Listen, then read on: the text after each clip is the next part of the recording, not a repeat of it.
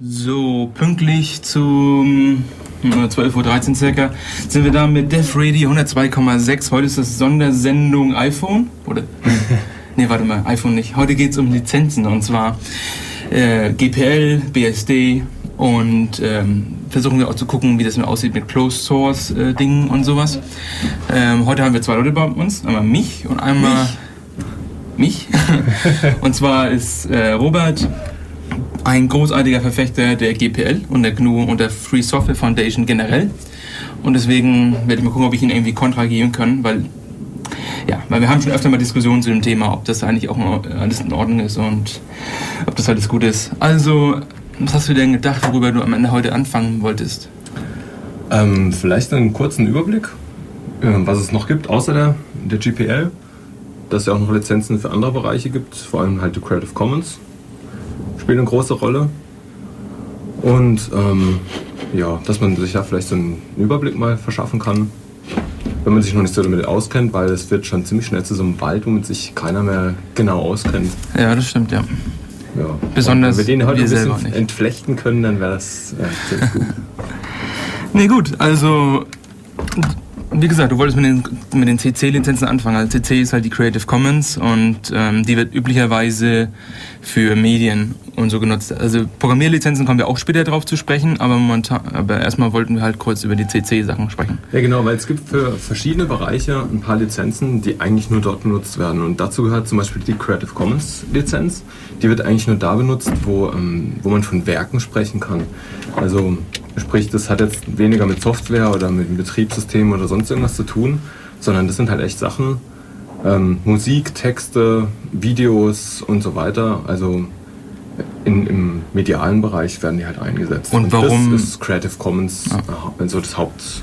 Äh, und warum diese, warum diese Textlizenzen dann wieder nicht kompatibel sind mit den Programmierlizenzen oder mit den Dokumentationslizenzen?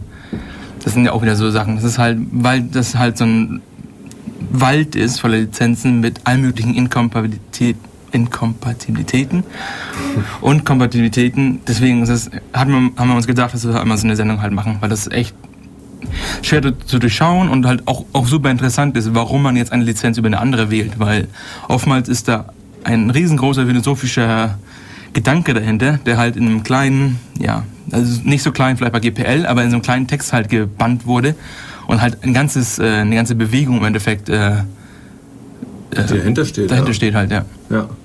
Nee, cool. Fall. Also dann viel Spaß mit der CC-Sachen, weil ich bin ja persönlich überhaupt nicht so ein, ich kenne mich ja nicht so gut aus. Ich meine, ich weiß zwar, dass wir eigentlich immer hier CC-Musik spielen. Und meistens. Ich habe auch schon ein paar Sachen angebracht. Äh, ja, nicht ganz. Also meistens spielen wir CC-Sachen und also auf jeden Fall spielen wir keine Sachen, die, wo wir keine, wo wir keine ausdrückliche Erlaubnis haben. Ja. Oder, oder Und halt. heute haben wir nur Creative Commons Musik. Ja. Und da kommen wir auch noch später darauf rein, was das eigentlich heißt, weil Creative Commons ist ja wie gesagt auch nur eine Familie, aber Creative Commons hat ja eine, hat ja eine Basis, die immer wahr ist. Ja, genau. Ja. Gut. Die ist gerade für uns ziemlich wichtig. Genau. nee, also wenn du möchtest, dann fang ruhig an. Ich bin noch ein bisschen am Rumspielen hier.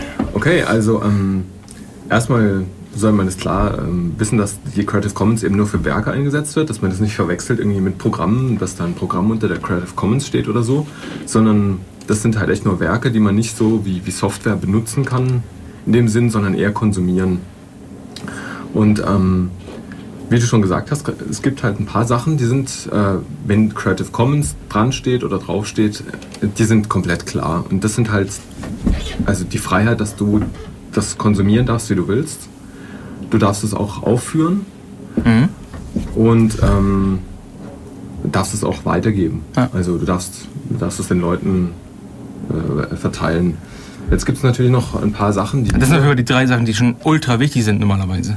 Ja, also das, also. das deckt schon mal das Wichtigste ab. Also da gibt es aber jetzt noch verschiedene Möglichkeiten. Also Sachen, die noch optional äh, dabei sind, die sind ähm, für, den, für den Urheber wichtig weil, äh, weil er seine Rechte ja durch so eine Creative Commons Lizenz nicht abtritt. Also das ist nicht so, dass man sagt, ähm, ich habe eine Creative Commons äh, Lizenz benutzt für meine Musik oder was auch immer und jetzt gehört es einfach der Welt und ich habe mhm. nichts mehr damit zu tun, sondern der bleibt der Urheber und hat auch weiterhin noch bestimmte Rechte und ähm, die Creative Commons überlässt ihm da auch noch die Möglichkeit, diese noch weiter also zu tragen und da gibt es ähm, eben diese verschiedenen äh, Zusatzeinschränkungen zur Creative Commons, die man da dranhängen kann einfach. Da gibt es verschiedene Kombinationen.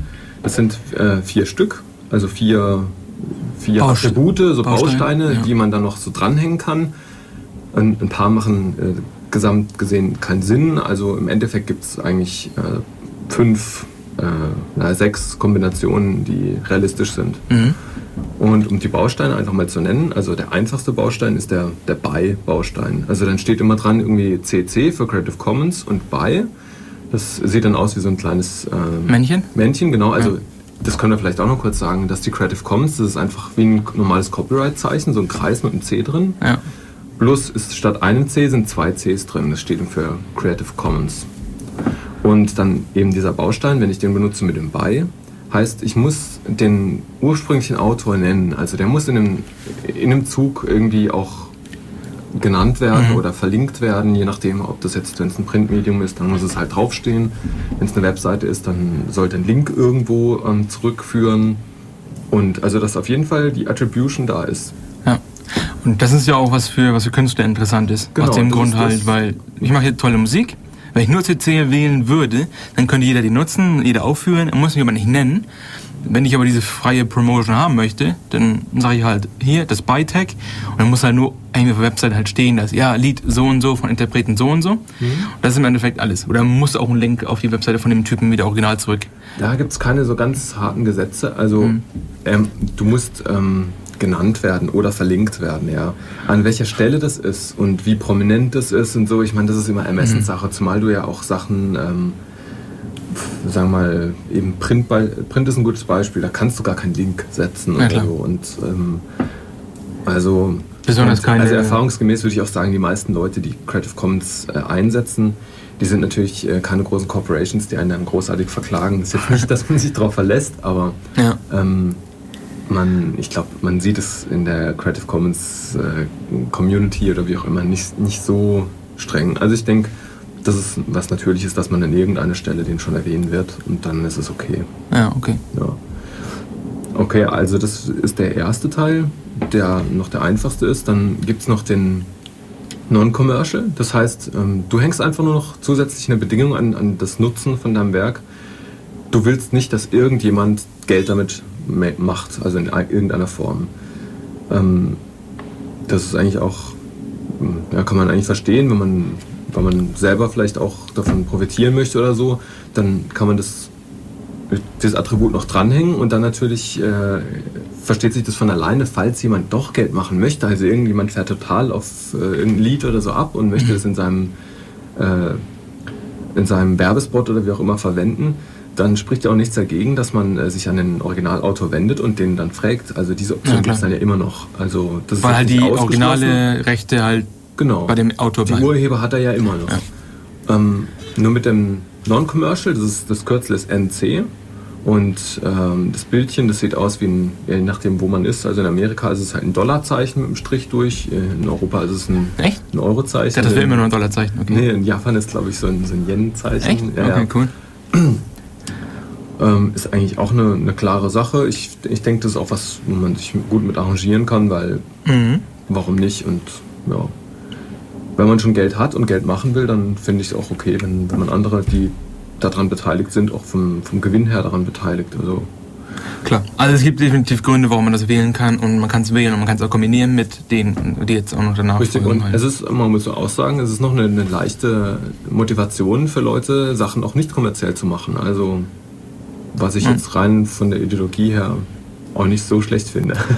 also nicht, dass ich komplett gegen äh, Kommerz oder sonst was bin, aber ich finde, das ist Die bösen Corporations, ne? Ah, genau. Die kommen und holen uns. Ne, klar. Also, ne, gut. Ja. Okay, also das ist das Buy und das ähm, Non-Commercial. Dann gibt es noch, ähm, das heißt No Derivative Works, deshalb ist der Kürzel ND. Okay. Das heißt, wenn du keinen Bock hast, dass irgendjemand mit den Sachen, die du gemacht hast, äh, anfängt, das so, so zu remixen oder irgendwie rumzuwursteln oder das irgendwie irgendwo zu verbacken, ähm, weil du findest, dass dein Werk als Ganzes steht, das ist fertig und da soll nichts mehr dran geändert werden. Ja. Also was auch ein nachvollziehbarer äh, ja, Da tun, da tun sich jetzt aber Fragen auf, weil wie sieht das aus mit den, ich meine, das ist natürlich jetzt amerikanisches Recht und deutsches Recht ist natürlich unterschiedlich, aber Fair Use in dem Zusammen, äh, Zusammenhang, wenn du jetzt ein Werk gest- hergestellt hast, nehmen wir mal ein ganz einfaches Beispiel, was jeder kennt, Chocolate Rain, ist CC. ND ist es wahrscheinlich nicht. Leute haben dann halt davon Remixes gemacht und haben dann neue Videos reingebaut und all sowas. Wie viel wäre davon möglich, wenn es trotzdem ND wäre? Weil Fair Use ist ja so ein Recht, das man ja im Endeffekt hat. Ja, das ist echt schwer. Also ich, Kommt wahrscheinlich auch mal drauf an, ich wo kann man mir nicht ist. vorstellen, dass es dann eine klare, eine klare Formulierung gibt. Also Ja. dass das ein abgewandelte Werke, ab wann es ein abgewandeltes Werk ist.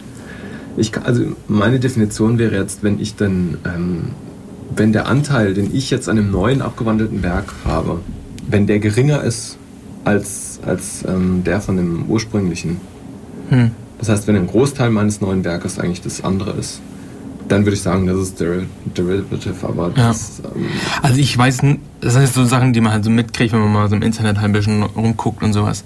Wenn du halt, zum Beispiel nur ein Beispiel, äh, eine Serie oder sowas. Wenn die halt kleine Ausschnitte davon nehmen, dann sagen, sagen die großen Firmen eigentlich auch nichts dazu. Halt, Okay, er hat ja zwei Minuten mal rausge Ja. rausgezogen. Wenn er aber die ganze Episode hochlädt, dann ist es irgendwie nicht mehr Fair Use und dann gehen sie halt hinterher.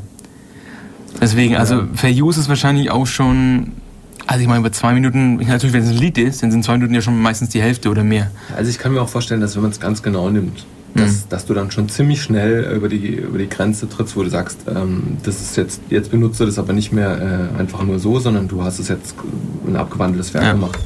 Könnte ich mir vorstellen.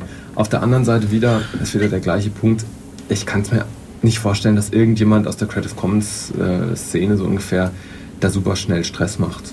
Also Ne, klar. Ich Also momentan die, die Creative Commons Szene, die momentan da ist, von den Leuten Ja, halt, die auch. momentan. Klar, ich meine, das kann immer passieren, aber ich, ich glaube, da macht jetzt die, äh, die ganze Lizenzumgebung in, in der Hinsicht keine Ausnahme. Das ist wie immer bei, bei so Sachen, das ist halt echt Auslegung und ein gewisses Ja. Risiko hat man irgendwie immer. Ja. Zumal das ja auch noch ziemlich neu ist und da gibt es jetzt nicht so viele Präzedenzfälle, Fälle, wo das jetzt ganz klar gemacht Ja. wurde. Und ich glaube, es ist auch nicht damit zu rechnen, dass in absehbarer Zukunft äh, die Gerichte nur noch Streitfälle von Creative Commons Teilnehmern oder so haben. Also von daher. Na gut. Ja. Und jetzt kommt der letzte geile Baustein oder gibt es noch zwei? Ähm, ja, ähm, das, das mit dem No Derivative Works, das, äh, achso genau, das, wie das aussieht, das ist auch ein Kreis wieder, so ein Mhm. kleiner Kreis mit dem äh, Ist-Gleichzeichen Ja, und äh, das, äh, ja, durchgestrichen. genau, das, das ist so durchgestrichen, dass man, Denkt, dass man nur. Okay, das ist natürlich. Also die kleinen. Und die gibt es auch. Also es gibt ja die CC-Lizenzen, die sind ja meistens wahrscheinlich ein bisschen längerer Text und sowas. Ich weiß nur, das, das hat mich immer bei den CC-Lizenzen sowas von gefreut, dass sie haben diese Human Readable Version davon. Also Ja, menschenlesbare Version, wo einfach nur diese kleinen, die vier Icons hinkommen und steht dann, okay, du darfst nicht das, du darfst nicht das, du darfst nicht das und du darfst das, das, das, das, das. Das, ein, das sind super kleine Texte und die zeigen halt, ja, yeah, okay, das, darf ich. stimmt. Das, das geht ist, ab. Also die haben sich da echt super viel Mühe gegeben, auch bei der Webseite. Ähm, du kannst, ähm, auch wenn du Künstler bist und du bist dir unsicher, du kriegst es erstmal dort, wie du gerade gesagt hast, echt gut erklärt. Natürlich sind auch die ganzen Texte.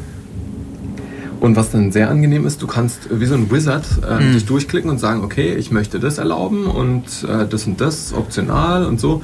Klickst du dir das einfach zusammen und am Schluss ähm, baut dir die Webseite sozusagen genau die richtige Lizenz Ja. für dich und erklärt es dir, während du es machst. Das heißt, es ist überhaupt nicht ähm, notwendig, dass du, dass du vorher schon dich super gut auskennst. Und das finde ich auch, ist auch in Sprachen übersetzt in äh, sämtliche und so. Ja. Also von daher ist da. Diese die Wizards sind meistens echt recht stark. cool. Also Ja. wenn sie halt auch was Richtiges darstellen am Ende. Ja, ich finde, das ist echt eine Lizenz, die man, ähm, die kann man so aus dem, äh, weiß nicht, aus den Ärmeln schütteln. ja, die kann man so aus dem Ärmel schütteln, genau. Die Okay. kann man einfach sofort benutzen und ich glaube, das kann man von sonst keiner Lizenz eigentlich behaupten, weil das ist immer.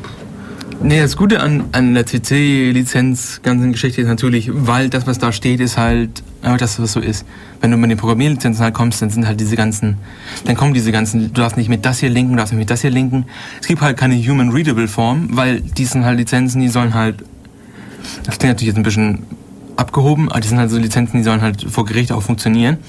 Da kannst du halt keine abgewaschene äh, Version hin, hinhängen irgendwo, weil dann denken Leute halt, ah, das stimmt und dann, weißt du, was ich Ja, meine? Gut, ich glaube, es hängt aber auch damit zusammen, dass es ein wesentlich technischeres Umfeld ist. Also da ist viel mehr möglich. Äh, Und Natürlich, das hat wahrscheinlich auch damit zu tun. Es gibt halt, also mein, meines Wissens nach gibt es keine von diesen Human Readable Sachen für, ich meine natürlich die BSD-Lizenz, die ist schon Human Readable, weil sie halt so kurz ist. Oder die mit BSC Modify und ja, das sowas. ist die Ausnahme. Ja, klasse. nee, aber gut. Ja, und dann ähm, können wir noch das letzte besprechen. Das ist die ähm, Same Attribution, äh, die, äh, ja, ja, jetzt weiß ich das Englische gar nicht. Ich kann es mal nachgucken. Obwohl es, äh, nee, Attribution ist ja schon das Ich kann es einfach erklären. Ähm, Okay. Und zwar, ähm, der Zweck davon ist, dass man ähm, sagt, dass die gleiche Lizenz beim Wieder weitergeben auch äh, eingesetzt werden muss, wenn ich es remixe. Ah, okay. Also das heißt, äh, so wie man das Attribut dabei hat, lässt man auf jeden Fall Derivate von seinem Werk zu. Nur man spricht also noch aus, dass man sagt, wenn Derivate entstehen, dann müssen sie auch unter der gleichen Lizenz sein. Ja. Das ist dann eben dieser Copyleft-Effekt. Und wenn man das bei einer ND-Lizenz macht, dann hat man irgendwie Ja, Spaß verstanden. gehabt, ja. ne, lustig, okay. Genau, und das, das sind eigentlich die vier und ähm, dann gibt es also, da kann man jetzt vielleicht nochmal ausführen, ähm, was die, die sechs Kombinationen sind. Das erste hatten wir schon gehabt, da ist eigentlich alles erlaubt, man muss niemanden nennen, man darf alles machen, man kriegt nichts gesagt, was man mit äh, abgewandelten Werken macht. Das- pipapo. Das, RA, das SA ist äh, Share Alike.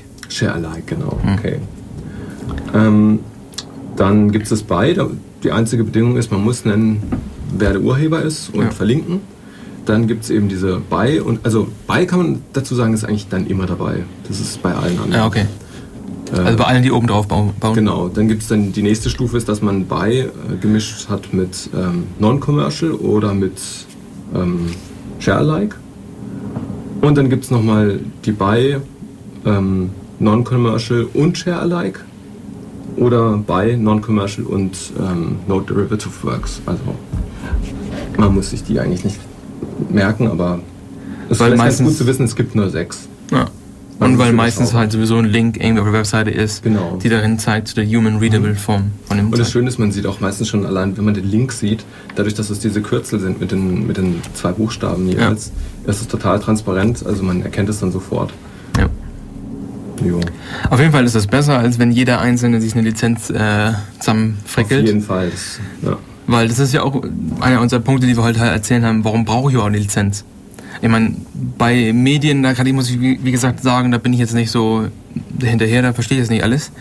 Aber bei Programmiersoftware, oder nicht Programmiersoftware, bei Software generell, braucht man halt äh, Lizenzen, um zum Beispiel No Warranty Claims zu machen. Das heißt, wenn die Software jetzt irgendwas kaputt macht, weil zum Beispiel, keine Ahnung, du nutzt es Okay, irgendwie... jetzt fangen wir ein neues Thema an, Achso, bist noch nicht fertig. aber ähm, da können wir doch einfach jetzt mal kurz ein Creative Commons Lied spielen zwischendurch. Ah klar, Das können wir machen. Machen wir das, ja. Okay, und was ihr jetzt hört, ist, ähm, Das ist Nummer 1, oder? ja genau, macht das erste Lied. Okay. Ähm, das ist Jóvenes y Sexys. heißen die Jungs, die das machen. Und das Lied heißt El Reloj. Das ist die Uhr.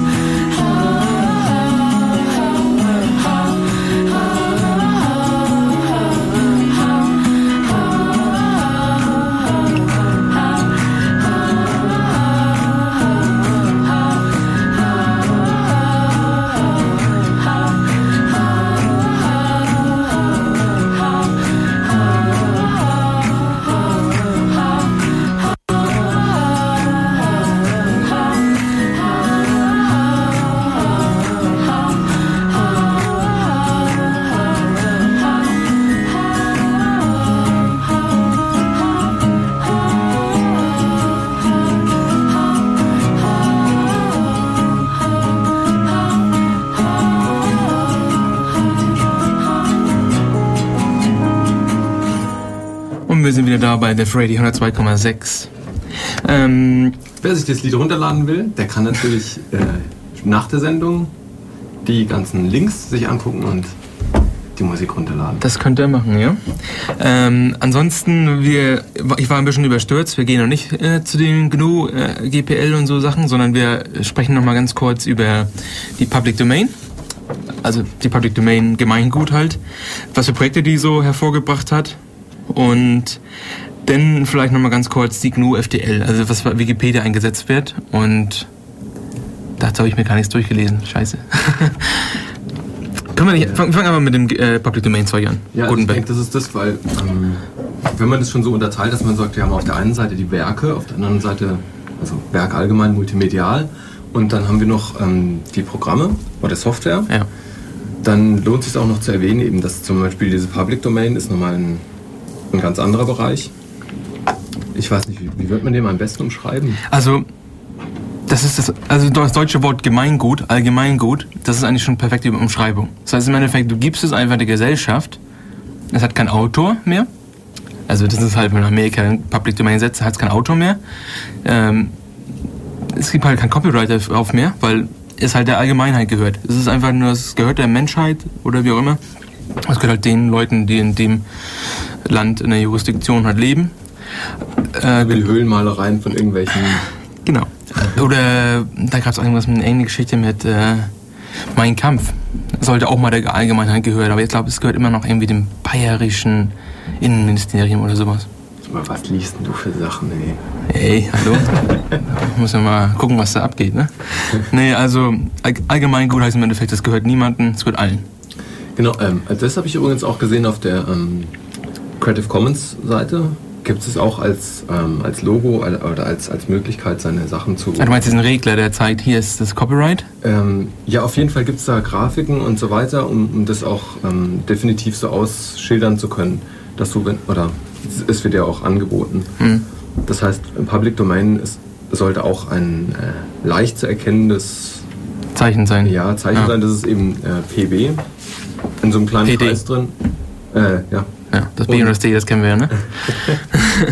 ne, PD, ja. Das, genau. Dass ja. man das halt auch sieht. Ich meine, weil bisher, wenn, wenn man irgendwas hat oder so und das ist Public Domain, dann erkennt man es ja meistens nicht. Das ist auch ein Problem. Oder das ist nicht sofort offensichtlich. Ja, genau, weil, weil generell, wenn du, wenn du kein Copyright siehst, dann musst du mal annehmen, es ist ein Copyright drauf. Genau. Du darfst es nicht nutzen. Weil es gibt halt, deswegen ist ja der Grund, warum wir Lizenzen brauchen, ist ja das, generell musst du annehmen von allem, was du liest, das ist copyrighted. Du kannst es zwar durchlesen, weil es gibt es gibt meiner Meinung nach, es gibt halt NDAs und sowas, aber generell ist es ja alles erlaubt, was man sieht, das kann man halt lesen. Das kannst du ja normalerweise auch gar nicht unterbinden. Weil Lesen ist halt so in einem Menschen, also aus, aus den westlichen Ländern, die halt von Geburt an, ja, von Geburt an nicht vielleicht, aber von der Schule an halt lesen können, das ist, die können es gar nicht unterdrücken im Endeffekt. Also zum Beispiel deswegen funktioniert Werbung auch so toll. Du guckst irgendwo hin und, ah, scheiße, ah, jetzt habe ich das gelesen. McDonalds hat also wieder ein Angebot. Ja. Ähm, Jetzt müssen wir gucken, wie kommt denn eigentlich so ein... Man macht das sogar schneller, als, äh, als man Bilder wahrnimmt. Also wenn du irgendwo ein Bild hast und äh, einen Text, hm. die beide gleich gut erkennbar sind, rein technisch, ja. nimmst du zuerst den Text wahr. Wahrscheinlich, weil du einfach so bist halt drauf trainiert. Ja. Du bist halt Lassie. ja. Nee, aber also warum, also das Gute in Amerika ist ja, dass du, deswegen haben die wahrscheinlich das PD-Logo. Weil, ne, Public, ja. Äh, weil du kannst halt Werke in die Public Domain legen in Amerika. Das kannst du in Deutschland nicht. In Deutschland hast du, kannst, kannst du als Copyright-Mensch kannst du keine Rechte abtreten. Also du kannst die nicht an die Allgemeinheit abtreten, Entschuldigung. Weil das, du kannst sie anscheinend schon übergeben an jemanden. Oder wie war das? Nee. Du kannst auf jeden Fall nicht du kannst alle, verlieren. Ja, genau, das, genau. Ist, du kannst aber alle Rechte abgeben, aber das Urheberrecht, das behältst du immer noch. Genau. Ähm, deswegen gibt es in Deutschland halt äh, dieses Allgemeingut oder Gemeingut gibt es halt erst, nachdem du 90 Jahre oder 70 Jahre tot bist. Und dann fällt es halt in das Gemeingut. Außer unter bestimmten ähm, ähm, Situationen. Wie zum Beispiel wahrscheinlich das mit dem... Äh, das ist das Problem, ich kenne mich dann nicht ganz aus, wie, das, wie man das behalten kann. Weil irgendwie kann man das nämlich behalten. Das habe ich schon öfter mal gelesen. Man kann, man kann das Copyright auch von einem Verstorbenen irgendwie behalten, wenn man irgendwie wenn man dauernd hinterher ist, dass man das halt sagt, nee, das gehört uns, unsere Familie, wir haben darauf Wert. Gut, wahrscheinlich sind es ähm, Spezial. Natürlich sind das Spezialfälle. Ich sage nur, es geht, aber irgendwie geht das schon. Aber man sieht, es ist schon problematisch über Grenzen hinweg, dass ähm, verschiedene Gesetze greifen und so weiter. Und das ist natürlich auch ein Punkt oder eine Stärke von der Creative Commons, weil die halt international ist, dass in jedem Land äh, das gleich gewertet wird. Wenn Creative Commons. Ja, sie ist halt frei oder so weit ist, dann international, dass man sie überall lesen kann. Ob sie auch überall schon getestet wurde, ob sie auch überall hält, das ist halt die Frage. In Deutschland funktioniert sie. GPL Violations mit Harald Welte ist ein Projekt, Projekt was funktioniert. Und die Leute von Busybox sind, glaube ich, Amerikaner. Die haben es, glaube ich, auch in Amerika schon hingekriegt. Gut, das ist glaube ich nicht Creative Commons. Äh, ich meine GPL. Ja, gut. Die Gnu. Ja. Hast du gerade. Oh, Entschuldigung. Ich bin, bin ein bisschen konfus. Ja, aber das, die Probleme teilen sich die ganzen Lizenzen ja. Also, klar. dass die immer damit zu kämpfen haben, dass die, die lokalen Gerichte diese Lizenzen auch anerkennen. Weil immer so ein bisschen die Gefahr ist, dass die Leute denken, ja, das sind so ein paar Web 2.0 Spinner, die irgendwie meinen, da so Te Texte aufzulegen und so. Und dann, wenn man Pech hat, hat man halt so einen, so einen alten Richter irgendwie da, der von nichts eine Ahnung hat. Aber dieses Public Domain Zeug, was ich ja finde ich ja super interessant, weil es gibt das Projekt, Entschuldigung, es gibt das Projekt Gutenberg. Das sind Werke von Autoren, die seit über 70 Jahren tot sind. Ja, das ist eine gute. Und ähm, da kannst du dir halt Sachen durchlesen wie Arthur Conan Doyle mit seinen ganzen äh, Sherlock Holmes äh, Reihen. Kamasutra kannst du durchlesen. yeah! Das ist, glaube ich, einer der ältesten Werke, die die haben, weil das halt schon über 3000 Jahre alt ist. Hat keine Bilder, aber äh, anscheinend hilft es schon. Auf jeden Fall, ähm, da gibt es halt wirklich super viele Werke, die man sich durchlesen kann. Alles von Mark Twain im Endeffekt. Gutes Beispiel ist auch ähm, Archiv.org. Die hosten auch einiges. Stimmt, ja. Und die haben vor allem auch Filme, ja. habe ich gesehen. Und, Die ähm, hosten auch nicht nur Public Domain, sondern oder oh, wie die heißen hosten sie? viel, ja. Das gibt auch manche, es gibt auch BBC äh, Dinge, die sie hosten. Also BBC die laufen, die liefen ähm, erst auf BBC und jetzt haben sie, jetzt lesen sie auf arch- archive.org. Ob das daran liegt, dass der Typ, der die gemacht hat, so gut verhandelt hat mit den Rechten, dass er die halt behalten durfte und deswegen halt nach archive.org. Nee, die, äh, die hosten auch Creative Commons Sachen zum Beispiel. Achso, okay. Die hosten ja alles Mögliche, die, die crawlen ja auch das Internet ab und Mhm. machen Kopien. Also archive.org ist auf jeden Fall die Webseite, die alle Webseiten archiviert. Ja, way back. wenn der Robot das erlaubt, glaube ich. Ähm, nee, was, was macht Archive.org? Genau, die machen auch noch Vorträge von ähm, Vorträgen. Äh, die machen Videos von Vorträgen, hosten. Also wenn zum Beispiel ähm, MIT oder so Vorträge äh, macht, dann nehmen die es meistens auf. Und wenn das nicht in dem scheiß Format ist, dann nimmt Archive.org das auch auf in, ihre, in ihr Format. Und dann kannst du angucken. Ja, das ist schon ziemlich äh, eine Fundgrube. Archive.org Dieses ist, ist klasse. Was also, ich, ähm, ist ein bisschen schwer zu navigieren, finde ich. Aber Ja, was ich aber letztens gefunden habe, ist, ähm, also Miro, ke- kennt man wahrscheinlich schon. Democracy Player. Getmiro.com, ja genau, früher hieß der Democracy Player. damals, als er noch nicht funktioniert hat. Jetzt ist er schon besser geworden. Also ich finde, man kann den richtig gut benutzen jetzt. Und ähm, der hat halt auch diese ganzen Kanäle, wenn man da mal nach den Kanälen sucht, ähm, Public Domain oder Movies oder wie auch immer ich da drauf gestoßen bin, Mhm. da kann man sich eben so einen, RSS-Feed von, von den Movies der Public Domain äh, abonnieren Mhm. und kriegt zum Beispiel sämtliche Cartoons oder so, Popeye, Pipapo und alte Filme halt auch, die 1940, 30 oder weiß der Teufel was. Ähm, und kann sich die halt alle runterladen, direkt von archiv.org. Und das ist schon cool. Natürlich kann man da auch samplen, falls man irgendwelche Videomaterial braucht oder zum Musik machen und so oder zum einfach angucken. Es sind auch wirklich gute Filme dabei, also so ist es nicht. Äh, Wallace, Edgar Wallace. Ja, zum Beispiel. Aber bei dem weiß ich es nicht. nee, also, wie gesagt, das, Pub- das Projekt Gutenberg hat, halt- hat jetzt auch, weil es hatte auch manchmal ähm, vorgelesene Werke da. Das ist dann aber LibreVox. Nee, nicht nur. Also Gutenberg hat auch direkt, also die haben natürlich diese automatisch generierte, also wo die halt ähm, so ein Speech to, nee, Text-to-Speech-Programm laufen lassen. Dann kannst du das runterladen, das ist die Roboterstimme, die ist wahrscheinlich sehr monoton, sehr unlustig anzuhören. Außer du bist irgendwie so ein Stephen Hawkins-Freak oder so.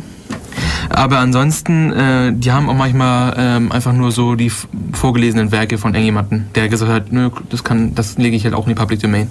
Aber es hat auch ein Schwesterprojekt jetzt, das was, was du ansprechen wolltest. Das ist LibriVox. Das sind welche, die, Ach, das ist entstanden aus dem äh, Gutenberg, oder wie? ob es daraus entstanden ist oder einfach nur, wie ein, also die- nehmen ja im Endeffekt nur Gutenberg-Werke äh, und lesen die vor. Also deswegen, man kann schon sagen, das ist ein Schwesterprojekt. Es gibt natürlich noch mehrere von diesen LibriVox-Varianten, die halt Public Domain Texte nehmen, vorlesen und das resultierende Werk auch wieder in die Public Domain legen. Aber LibriVox, LibriVox ist definitiv das, was am meisten BAM dahinter hat. Mhm. Also das ist, was ich momentan so daraus verstehe. Und was auch super geil ist, also die nehmen sich halt, keine Ahnung, nehmen wir Mark Twain oder, oder wie auch immer, dann lesen sie das vor und dann gibt es halt Projekte, die machen das eine Person liest ein ganzes Buch vor. Oder es gibt äh, Projekte, jeder nimmt ein Kapitel oder ja, Sätze machen die wahrscheinlich noch nicht, aber äh, es gibt halt das Problem, dass manche wollen es halt echt professionell machen, also richtig mit Studien und sowas. Und manche machen halt einfach nur in ihren Laptop reinlabern und dann gucken wir, ob was rauskommt. Was natürlich ein bisschen ungünstig ist, aber besser als nichts, würde ich mal sagen. Auf jeden Fall. Also LibriVox ist definitiv geil, aber das, das Mutterprojekt Gutenberg ist definitiv der Killer. Ich habe mir da alle, äh, was nochmal, Sherlock Holmes Bücher durchgelesen. So ein geiler, geiles Zeug, ey. Also, also man kann schon auch wenn Conan Doyle nicht unbedingt jemand ist, der das, die Wissenschaft so äh, begeistert verfolgt wie ich. Der hat ja an, an alle Elfen geglaubt und sowas. Aber ich finde, was man so über alles hinweg mal sagen kann, ist schon, dass man ähm, mit den ganzen Lizenzen oder das, was die abdecken, die Public Domain, ähm, die Creative Commons und zu dem, was wir später noch kommen, ähm, schon essentielle Sachen von, äh, von unserer Kultur verfügbar sind, also der Masse. Und zwar, also ich denke, es gibt schon so viele Leute glauben irgendwie, dass Lizenzen oder irgendwie alles, was so Creative Commons oder Public Domain ist, das ist doch alles nur so äh, Amateur-Scheiß und so. Das interessiert doch eh keinen. So ungefähr. Und das ist echt, also finde ich, das, das stimmt einfach nicht, nicht mehr. Ja, gut, man muss natürlich jetzt außen vor nehmen. Das Public Domain sind natürlich Autoren, die vor 100 Jahren zum Beispiel gepublished wurden und auch damals dann schon den Prozess durchmachen mussten. Und jetzt natürlich, weil die halt Werke geschrieben haben, die halt für mehrere hundert Jahre aktuell sind oder gut sind, das natürlich super ist, dass sie halt einfach nur hinten rankommen und dann, ja, yeah, okay, jetzt haben wir hier das richtig geile Werk von Mark Twain oder wie auch immer. Und das rockt voll geil, ne? und ähm, dann kommt halt so ein 0815-Block daher und ich muss halt vergleichen. Das ist halt immer das Problem. Du kannst, wenn du alle, wenn du Sherry pickst und einfach guckst, was es so Gutes gibt, dann kannst du dich im Internet sowas von gut informieren und sowas von geile Zeiten haben, im Endeffekt. Ja. du kannst so viel lesen, so viel tolle Sachen dir angucken. Aber du kannst natürlich auch, musst natürlich durch viel äh, Müll halt durch, genau. durchwühlen. Aber ich habe gemerkt, die Community ist da schon auch aktiv. Also man kann sich da ein bisschen. Man, man, es, es kostet zwar, bis man, bis man gute Quellen findet, aber ja. man wird eigentlich immer belohnt, wenn man ordentlich sucht. Man kommt auf die Seiten, wo Leute also größtenteils wirklich gute Sachen verlinken. Die Seiten gibt es, die ja. gibt es nicht zuhauf, aber sie gibt es. Und wenn man sie sucht, dann findet man ja auch. Und das sind auch Momente, wo ich echt. Das sind halt, man muss, aber es sind halt immer Leute, die investieren halt ihre Zeit daran. Ja. Das sind, das, man muss nur auch danken. Das ist echt, danke, dass du das Netz für mich durchforstest, weil was du machst, ist eigentlich super geil. Weil ich kann mich nur darauf konzentrieren, das, was du rausgesucht hast, die Informationen einzusaugen, aber du musst halt durch allen Scheiß immer durchwühlen. Natürlich hat der wahrscheinlich dann auch wieder mehr Wissen, weil er halt auch noch den Müll durchwühlen muss. Aber dadurch geht halt deine Zeit, die du halt da investiert, halt definitiv runter, weil das ist halt einfach weniger Zeit, wenn du einfach nur umklicken musst. Mhm. Ähm, ich bin schon so weit, dass ich gucke ja auch Videos zum Beispiel auf YouTube und sowas, also auch Educational Videos, also Google Tech Talks und was es so alles gibt auf, Google, auf, auf, auf YouTube. Ähm, YouTube-Videos kann man auch über GetMiro, also über Miro angucken. Cool. Nee, aber das Lustige ist, ich, auf der YouTube-Webseiten die halt diese Videos haben, wo dann, das sind vielleicht 5000 Views haben sie bekommen und sowas. Da sind sogar gute, intelligente YouTube-Comments. Das muss man mal vergleichen mit das, was, jetzt behaupte ich einfach mal, dass Leute, die jetzt generell nicht, nicht diese Spur verfolgen, die jetzt keine Ahnung, Rickrolling und sowas äh, machen, du wirst da keine Kommentare finden, die klug sind. Aber wenn du halt diese Spur verfolgst, wo du halt echt nur diese äh, Science-Videos durchguckst oder Tech-Talks und sowas, ja, Tech-Talks haben immer Kommentare gesperrt, aber generell, du, wenn du mal eine alternative Spur fährst, dann hast du richtig, hast sogar kluge YouTube-Comments, was eigentlich... Aber das ist doch eher die Ausnahme, oder? Nee, was ich hier sage, ist, das ist ein alternativer Track, den du fahren kannst. Du kannst entweder einfach nur rumklicken, was Leute halt so posten, was lustig ist, was ja auch, was ja auch lustig ist. Ich meine, ich habe da auch kein Problem mit, wenn da einfach mal so einer einen Joke macht und das ist halt irgendwie jemand schmeißt zwei Mentos in eine Colaflasche oder so. Das ist ja auch lustig. Ich sage nur, du kannst aber auch alternativ dich auf YouTube äh, weiterbilden. Und da und auf die, unter diesen Weiterbildvideos hast du sogar intelligente Kommentare. Das ist, was ich sage. Das ist im Endeffekt nur, normalerweise wird ja immer gesagt, dass YouTube-Kommentare sind halt dumm. Was ich auch generell eigentlich mehr sagen würde, stimmt auch. Aber wenn du mal diesen alternativen Track verfolgst, dann stimmt das nicht mehr ganz. Ja. Aber ist ja, das ist jetzt nur so ein Off-Topic-Zeug, was man halt äh, mal gucken kann. Wenn, wenn sowas Interesse, Interesse hat, dann werden wir wahrscheinlich auch mal noch eine Sendung machen zu dem Thema, wie man sich im Internet richtig informiert. Aber das kommt noch ein bisschen später. Gut. Ähm, jetzt haben wir Gutenberg äh, durchgelabert. Kann ich nur empfehlen. Und LibriVox kann ich auch nur empfehlen. Ja, und äh, man kann vielleicht die Leute mal aufrufen, äh, gebt euch ein bisschen Mühe, sucht ein bisschen im Internet, die Suche wird sich lohnen, weil es gibt genug gute Sachen. Und wenn ihr mit uns chatten wollt, geht ihr auf www.dev.radio, nee, nicht Radio, www.devradio.de und ihr könnt, könnt uns auch anrufen, entweder guckt ihr auf der Homepage, die ich gerade genannt habe, unter Home, oder ihr wählt einfach 0731 938 6299 dann könnt ihr mit uns über Lizenzen sprechen oder wie auch immer, was ihr halt gerade so lustig findet. Gut, machen wir noch ein bisschen Musik und dann machen wir danach. Äh die von mir? Nee, doch, okay. doch, wir machen die von dir. Äh, Suvo Scan, ist das richtig? Genau, das ist ein Typ aus Ungarn. Erkennt man am Namen. Na gut, los geht's.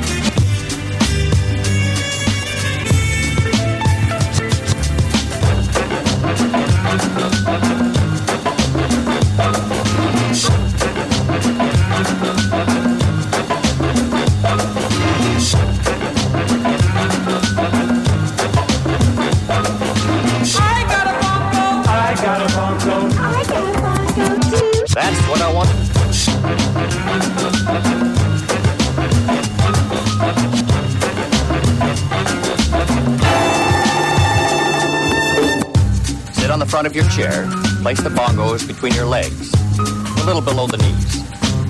It shouldn't take much pressure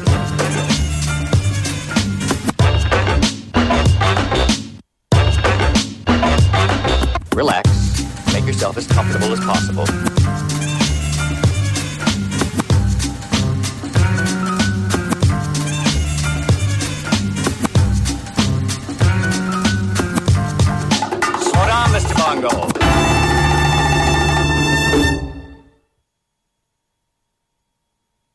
Das schnell hier mit dem Zeug.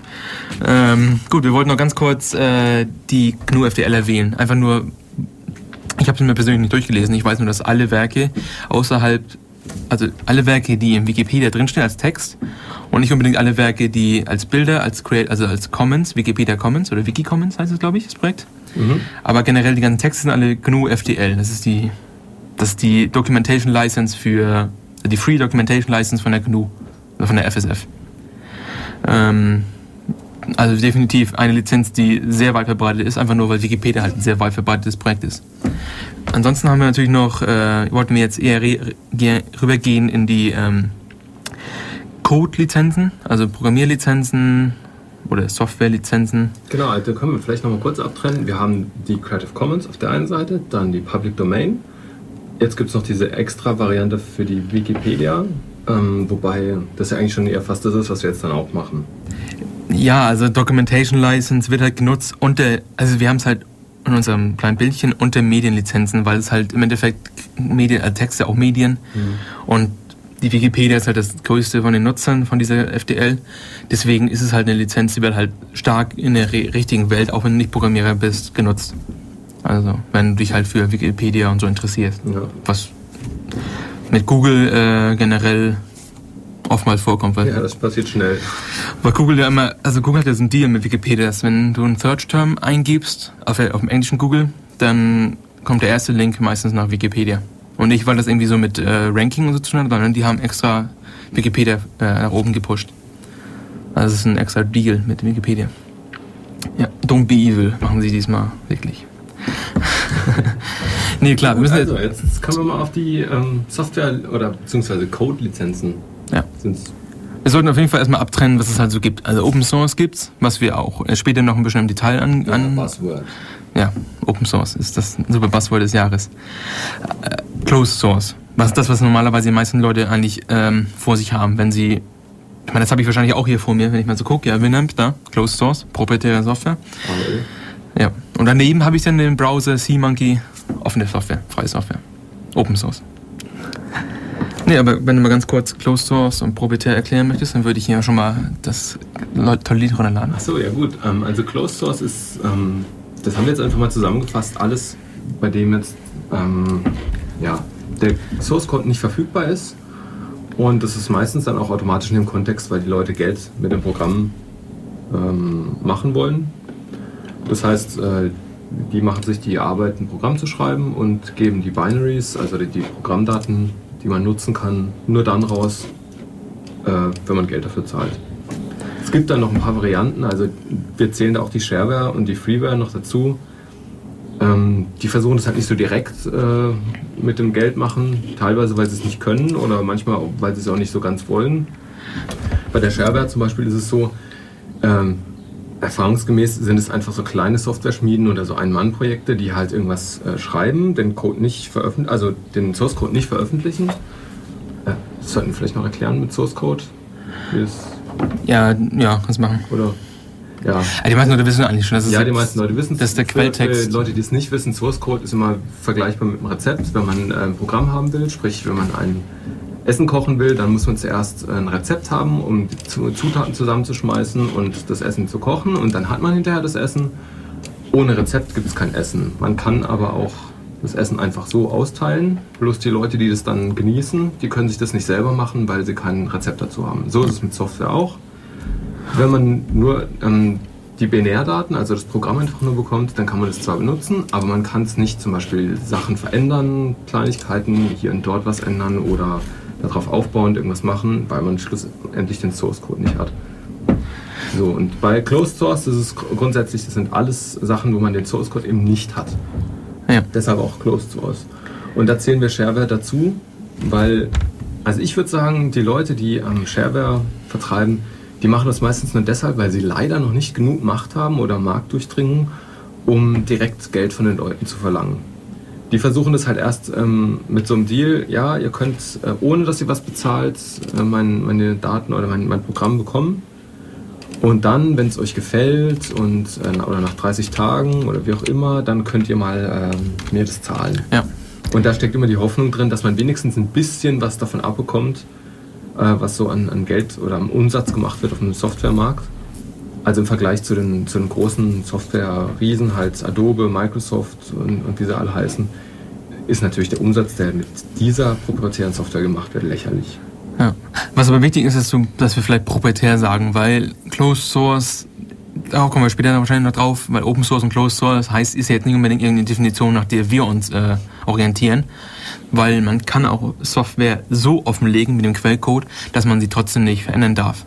Ja, aber das ist eine sehr fancy Angelegenheit. Das ist eine Lücke. Ja, deswegen, ich, ich würde einfach nur generell, ich meine, das ist zwar eine Lücke, aber man Jetzt sollte würdest du sagen, trotzdem. dass es viele Firmen gibt, die versuchen, durch diese Lücke zu rutschen? Oder Also man sieht auf jeden Fall die Tendenz von Microsoft, die vor anderthalb Jahren angefangen hat, dass sie das versuchen jetzt. Klar, die wollen natürlich. Ja, also die, sagen wir mal, die, die Gefahr ist latent da, aber momentan ist es kein Problem. Nee, aber also zur Beschreibung von der Sache kann man schon das sagen, Closed Source und proprietär ist. Ich würde definitiv, ich würde sagen, man sollte doch die, die Terminologie nutzen, die richtig ist. Ich meine, besonders wir, die davon ja behaupten, Ahnung zu haben.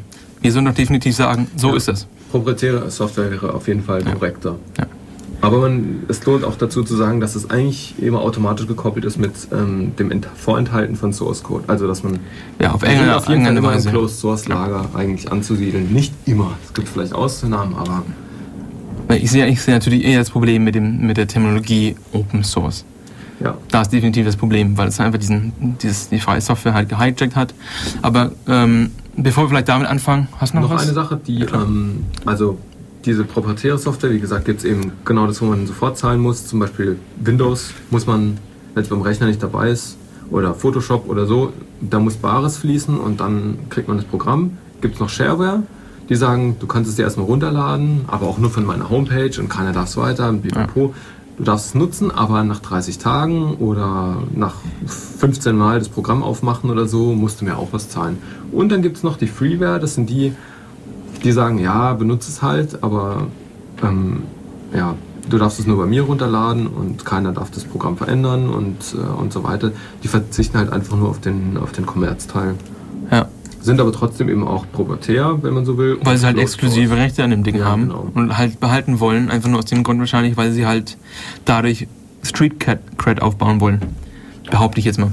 Ja, Dass sie jetzt natürlich den Zug nicht mitbekommen haben, dass es jetzt soweit ist, dass man alle, dass alle Leute ja nicht nur mit Free Software Street Cred aufbauen. Das ist natürlich eine andere Sache. ja. Außer du kommst vielleicht aus dem Microsoft-Lager. Ich weiß nicht, wie das da aussieht. Ich versuche mich immer ein bisschen wegzuhalten von dem ASP-Zeug und so. Das so sind auf jeden. Fall die drei großen äh, Gruppen, in die man die proprietäre Software einteilt. Nee, aber bevor wir anfangen wollen mit unserer Open Source slash Free Software GPL äh, Odyssee, ähm, wollten wir noch mal kurz ein Lied spielen. Das ist nämlich das der Free Software Song. Nein, keine Angst, es ist nicht die Version von Richard Stallman, es ist eine andere Version. Und ähm, die ist auf jeden Fall, wenn man den Free Software äh, Song von Richard Stallman kennt, kann man definitiv googeln. Auf Wikipedia ist auch ein Link darauf. Ähm, das könnt ihr euch später anhören, weil das kann man nicht im Radio spielen. Ja, das ist einfach ein Video. ja, es gibt auch ein Video, ja. Aber diese Fenster-Version, das ist eine Band, die heißt Fenster, die haben den Software, den Free Software Song gecovert. Und meiner Meinung nach ist der gar nicht schlecht geworden. Dürfen also, das? Ja, kein Copyright hat Ich bin mal gespannt. Dann schauen wir mal, wie das ist.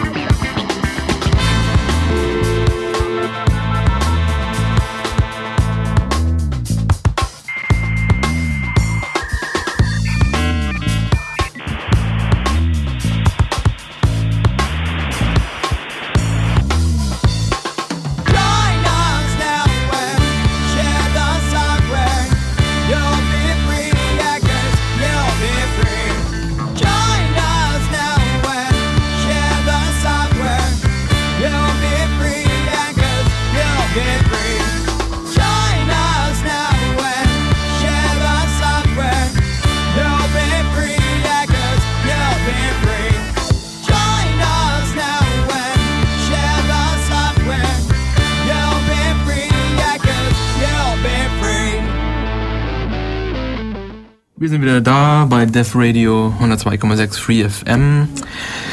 Weiter geht's mit dem Thema Lizenzen. Oder wie war der Titel? Der Titel war doch irgendwie Lizenzen, damit wir. Als Diktatoren der Freiheit. Das ist sehr Da cheesy. Automatisch. Es ist fancy, es ist total fancy, der Titel. Ähm, gerade wurde gerade wurde im IRC gesagt, dass Freeware natürlich auch eine Alternative ist, dass man sich im Nachhinein die Option lässt, dass man da kommerziell werden kann. Ja, genau, man lässt sich den, den Fuß einfach so halt noch in der Tür drin, dass man da jederzeit noch wieder reinkommt. Ist bei Shareware genauso. Ja. Nun könnte man natürlich kontern, das heißt, dir als Autor wird natürlich nicht das Recht, Recht weggenommen, dass du irgendwann später mal kommerziell wärst. Das Einzige, was dir weggenommen wird, ist halt diese Exklusivität, die du halt hast. Wenn du Free Software schreibst, ist der Code für Version 1 zum Beispiel draußen. Und wenn du sagst, äh, 2.0 möchte ich aber gerne frei haben, äh, möchte ich gerne kommerziell haben und, und closed und alles, dann können Leute halt immer weiterhin auf 1.0 aufbauen. Das ist natürlich ähm, klar, das ist wahrscheinlich eine, eine, eine Alternative, die man sich offen halten kann, wenn man das echt möchte. Wenn man, meint, dass es was bringt. Nur oftmals gibt es halt Leute, die dann so vertieft sind in die Software, dass sie es halt einfach dann neu schreiben.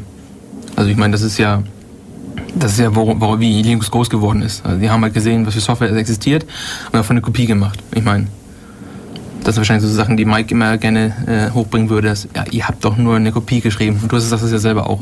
Wir sind halt gut im Kopien machen. Die freie Software werden halt gut im Kopien, Kopien machen. Nicht viel äh, neuen Intellectual Property generieren, sondern einfach nur. Ja, das ist ja auch so ein Ja. Unbegriff. Ja, es ist schrecklich. Na gut, ähm, ja, dann schieß mal los. Ja, also wir haben einen Zettel hier und haben eigentlich schon super viel abgeklappert. Den sehen die doch nicht. Ich sag ja nur, dass ich einen Zettel sehe. Also ihr seht hier, das ist, äh, die, das der eine Teil und hier ist der andere. Nein, ich wollte ja sagen, wir haben sehr, wir haben schon 70% von unserem Zettel abgeknabbert. Aber jetzt kommt der große Teil, den ich jetzt äh, persönlich interessant finde. Ich meine, natürlich alles andere ist auch äh, latent äh, interessant. Aber Open Source, Free Software, GPL, BSD, all diese Dinge sind Sachen, die jetzt mich persönlich äh, betreffen im Endeffekt. Buzzword-Alarm. Ja, also fangen wir an. Free Software. Wann wurde die gegründet? Wer hat sie gegründet und warum hat er sie gegründet? Vielleicht, soll ich ein bisschen Historie erzählen von, Free, äh, von Richard? Okay. Ich sag schon, als wir ihn kennen, ja. Ja, also Richie, ne? Nein, Richard, Richard M. Stallman hat vor, hat in den 70er Jahren beim AI Lab in MIT, also Massachusetts, ja, sogar korrekt ausgesprochen. Da hat er gearbeitet und ähm, er hat halt, er war halt so, er war halt so ein bisschen so ein, ja, er ist ein Freak. also er, er hat halt Ja, sehr, eindeutig. also ich meine, es ist, er ist bekannt, es gibt es dazu, er hat Asperger-Syndrom, ist halt sehr ähm, sozial challenged im Endeffekt. Hängt das mit der Krankheit zusammen? Ja. Also, oder. Ja, also Asperger ist ja nur eine äh, krassere Form von Autismus und Autismus ist ja eine soziale äh, Schwäche, die man hat. Hm. Ja, also es, im Asperger gibt es anscheinend irgendwelche Nebeneffekte, dass die Leute halt extrem klug sind an anderen Dingen, weil sie halt weniger Brainpower für soziale Dinge halt äh, ab, ab, abgeben müssen im Endeffekt. Auf jeden Fall, er ist jemand halt, der ähm, hat, er, hat er gearbeitet früher und dann gab es eine lustige, also er meint, das war seine äh, Defining oder seine Key Story oder sowas. Es ging darum, dass der, die hatten einen Drucker da rumstehen und der Drucker hat immer Paper Jam gehabt. Das kennt man vielleicht, dass auf einmal das nicht mehr funktioniert, man kann nicht mehr drucken und erst wenn man halt eine halbe Stunde später das Papier abholen möchte, merkt man, oh, da hat Paper Jam und vor mir sind 120 Leute in der Queue. Also hat gesagt, das muss er natürlich fixen. Er konnte es nicht fixen, weil die Software nicht zur Verfügung stand. Es gab einen im MIT Lab, der das jetzt aber, ähm, heißt das auf Deutsch, denied, dass er, dass er das gehabt hat, den Code. Oder dass er, die, dass er gesagt hat, du kannst den Code nicht haben. Weil Richard wollte halt ähm, den Druckertreiber, vorenthalten, ja. er wollte den Drucker halt so umschreiben, dass er eine Meldung gibt, dass, oh, ich bin jetzt im Paper Jam, bitte kommt jemand vorbei und äh, macht das mal weg. Damit alle schnell drucken können. Das hat der Typ halt nicht gemacht, laut Richard seiner Story. Und da hat er halt angefangen zu denken, scheiße, wenn, wenn das jetzt die Richtung ist, die halt ähm, das alles gehen wird mit der Software, dass man nicht mal selber mehr seine Probleme lösen kann, dann ist das ganz, ganz dunkel, ganz, ganz, ganz düster für uns. Ja, also denkt dran, nächstes Mal, wenn ihr wieder einen Papierstau habt, dann wisst ihr, seid froh, dass es diesen gibt, weil sonst gäbe es keine Preissoftware. Ja, also man weiß natürlich nicht, ob das jetzt alles immer, das sind, das sind ja auch, kann man sie ja sehen als, als, als Geschichten, die man halt nach, im Nachhinein halt retrofitted hat. Auf jeden Fall, was man sagen kann, er hat, ähm, also was, was wir noch sagen, als ein, ein anderer Punkt ist, äh, er war anscheinend so ein guter Hacker, dass, weil das MIT hatte, MIT AI Lab hat halt früher halt sehr viele Lisp-Leute, die halt Lisp-Sachen geschrieben haben. Und ähm, einer von diesen Gruppierungen hat ja abgesplittet, haben eine Firma gegründet, nennt sich Symbolics. Die ist auch heute noch vielleicht noch bekannt. Ich meine, die ist jetzt nicht mehr aktuell, aber die haben zum Beispiel eine freie Lisp-Implementierung vor Jahren mal offengelegt, die man sich auch runterladen kann. Oder halb offen.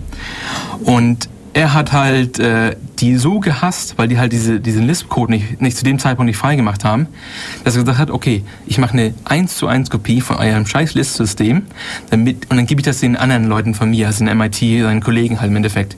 Also hat er das ganze System von denen äh, reverse engineert, hat es offengelegt, hat gesagt, hier ist die Version von den Leuten, und ihr könnt es umsonst haben, bitteschön. Also er war schon ein ganz äh, spezieller Typ. Also, das ist, also ich, ich bin total Fan von Richard Stallman. Also ich er mein, hat Style, ja. er hat definitiv Style. ähm, ich meine, natürlich, er wird halt oft, oftmals halt verarscht durch seine, ja, Art im Endeffekt. Ich meine, er hat halt eine gewisse Art und die ist jetzt nicht unbedingt die, die man normalerweise gewohnt ist. Aber vom Hacker-Technischen, was er alles so erreicht hat und, und sowas, Ja, ich Ist habe er auch definitiv. mal von der Bewegung gehört, dass, dass die Leute wollten, dass er einen, äh, einen Nobelpreis bekommt. Mhm. okay. Wäre auch nur so eine Sache, also ich glaube, das wäre schon ein potenzieller Träger von so einem Preis, finde ich. Wenn man mal so schaut, was er alles in Gang Also setzt. besser als Mutter Teresa auf jeden Fall. also das muss ich mal sagen. Nee, also ähm, ja, gerade kommt IEC, dass äh, Asperger ist eine Art des Autismus. Ähm, dass Asperger-Autisten hochbegabt sind, ist ein Mythos. Und es gibt äh, ja, Hochbegabte und nicht Hochbegabte. Also es ist, ist ein Mythos, aber er ist halt einer von denen, die das halt haben. Genau wie anscheinend dieser BitTorrent-Mensch hat auch anscheinend Asperger und er ist ja auch äh, Cohen. ja, wird auch angesehen, als was er hochbegabt ist aus dem Grund, weil er halt soziale Schwächen hat. Aber gut, ich weiß es nicht ganz genau. Autismus hat auf jeden Fall eine soziale Schwäche und ja, schade. Gut, Kann uns ja eigentlich auch egal. gewissermaßen egal sein. Ja, ich habe ja nichts mit ihm zu tun. Eben. Bis auf, dass ich seine Software nutze. ähm, ja, also das ist auf jeden Fall anscheinend der Key Define, Defining Moment von äh, Richard Stallman. Und danach hat er dann angefangen, ähm, Unix zu kopieren. Daher kommt dieses äh, GNU, weil GNU Nord Unix, ne? Ist eine, im Endeffekt eine 1 zu 1 Kopie von dem damaligen Unix, das er sich halt genommen hat. Kann man das sagen, dass damals das Unix so ungefähr ist wie das Windows heute? So, also das Betriebssystem schlechthin? Ich würde sagen, ja. Also, das ist natürlich jetzt. Es ist natürlich damals anders gewesen, weil damals, war es keine. nicht so viele Computer. Es gab klar. weniger Computer, es gab natürlich, Heimcomputer gab es überhaupt nicht, also, also es war schon Ja. sehr begrenzt. Ja, die Analogie kann man definitiv ziehen, würde ich sagen.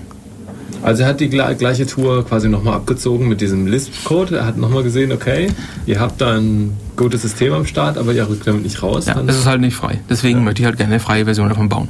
Und dann hat Und er, hat er damals schon die GPL verfasst? Oder ist, war das in einem Zug irgendwie... er hatte dann die Free Software Foundation gegründet. Also schon, und er war der einzige, mit, das einzige Mitglied und halt gleichzeitig Präsident. Und Angeber. Und dann hat er halt, äh, also ich, ich, wenn ich ehrlich bin, die, die GPL Version 1 habe ich noch nie gesehen. Also ich habe jetzt auch nicht großartig gesucht, aber die GPL Version 1, die ist mir unbekannt. Also, Vielleicht steht da einfach nur das, das Grund, die Grundzüge einfach drin. man kann auf jeden Fall sagen, was die Grundzüge der Free Software Foundation sind, wie die freie Software definieren. Ja stimmt, damit wir mal ähm, das klarstellen, die GPL, wie sie heute definiert wird, kannst du mal die vier Punkte... Ähm, also, die Freiheit, das zu verteilen. Hm? Heißt natürlich, literweise ist es die Freiheit 0. Nee, schau mal, du fängst ja bei 1 an. Achso, Es sind vier und die werden nummeriert mit 0, 1, 2 und 3. echt? Okay, und. 0 ist die äh, Freiheit, also auf Englisch, to run the software as you wish. Mhm. Ich glaube, die kam erst später dazu, deshalb war es die Freiheit 0, Achso, okay. weil sich irgendwann herausgestellt hat, dass selbst das eine Freiheit ist, die man noch explizit ähm, festnageln muss in der Lizenz, weil man sie sonst nicht ähm, bekommt. Also Okay. das ist die Grund, also womit alles anfängt, dass man überhaupt ein Programm nutzen darf, wie man es möchte. Okay. Also dann kommt auf jeden Fall, okay, das ist null dann. Genau, Okay. dann die kam kommt- später rein, anscheinend. Okay, das wusste ich nicht. Dann kommt halt die erste, das ist äh, die Freiheit, die Software zu verändern. Nee, nee, die Freiheit, die zu verteilen, wie auch immer du Ja, möchtest. Also, zu deinem, also die Idee dahinter, dass du halt deinem, deinem Nachbarn helfen kannst, indem du einfach die Software kopierst und rübergehst und ihm hilfst. Genau, also finde ich, finde ich als auch ein Punkt, ähm, ich weiß nicht, ob das den, den meisten so geläufig ist, aber irgendwie dieser, die, die, also diese Herangehensweise, dass ich jetzt zum Beispiel Photoshop habe oder so und irgendjemand sagt mir, hey, wie, wie arbeitest du denn mit, mit, mit Sachen und so weiter, da wenn, das sind eigentlich Situationen, wo ich echt versucht bin, einfach zu sagen, hey, ja klar, hier Photoshop, hier ähm, hast du sie, hier hast du die CD und so weiter und da macht man sich ja schon strafbar eigentlich, also und das ist echt unschön, also Und das passiert ziemlich schnell. Das passiert, glaube ich, jedem, jedem Menschen irgendwie, der irgendein Programm benutzt und wird darauf angesprochen, hey, das benutzt du, Mhm. kann ich das auch haben? Zack. Eigentlich ist man dann schon illegal. Das ist echt eine wichtige, Ja. weil die klingt irgendwie so ein bisschen langweilig. Seinen Nachbarn helfen oder so, das klingt so ein bisschen so Birkenstock-Schuhe und überhaupt und so, aber Ja, das ist halt das Jesus-Nachbar, ne? Also alle deine Ko Kollegen, ne? Ähm, die Freiheit, das Programm zu verstehen, zu ändern und ähm, natürlich, was halt die, die Precondition dafür anscheinend ist, ist halt, dass du den Quellcode sehen kannst. Also das ist anscheinend sagt da kommt, sich. da kommt halt immer dieses, äh, dieses Open Source her. Das haben wir schon sich halt als, als großen Punkt rausgewählt haben, also rausgezogen. Und dann kommt halt äh, die vierte Freiheit, dass man das Programm verbessern kann, die Version halt wieder äh, lesen kann, also den ganzen Leuten halt wieder online stellen oder jetzt per Post oder wie auch immer Leuten halt weitergeben kann, damit alle davon äh, Also sprich, wenn man sich von Freiheit 2, wenn man von der Gebrauch macht, dass man an dem Programm was Ja. rumfummelt, dass man zusätzlich auch noch die Freiheit bekommt, ähm, das Ding weiter zu verteilen. Und mit der das- verbesserten Version. Genau, und das dann, also dass dann, dass man das auch forkt oder wie auch immer. Ja, also klar, ich meine, das mit dem Forken ist sowieso immer, also jeder forkt die ganze Zeit. Ja. Also bei dem Branch aussehen hast du hast du einen Fork gemacht.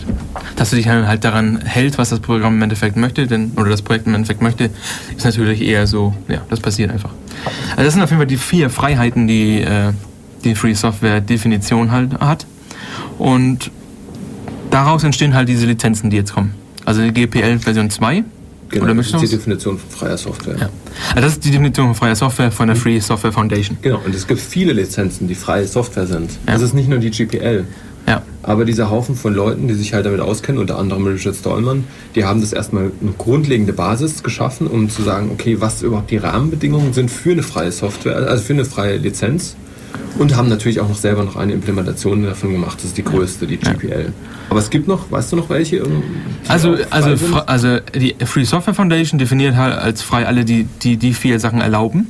genau. Was im Endeffekt auch heißt, dass die, die modifizierte BDL, äh, BSD-Lizenz, Mhm. X11 ist ja auch BSD im Endeffekt, MIT ist auch BSD, äh, X, ne, wie heißt denn das?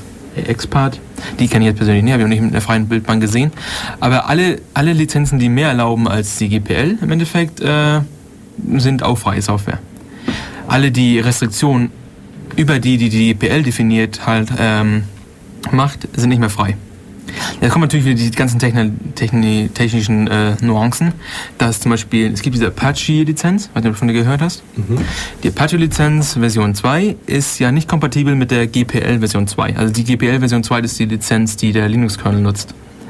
Weil die Apache-Lizenz hat eine extra Klausel, wo es darum geht, dass die also dass Patente nicht gegen einen ver- verwendet, dürfen, verwendet werden dürfen und sowas. Und das nennt sich, glaube ich, Indemnation. Ja, ich kann es nicht, ich weiß es gerade nicht. Auf jeden Fall, das ist halt eine extra Klausel, mit Patenten zu tun hat.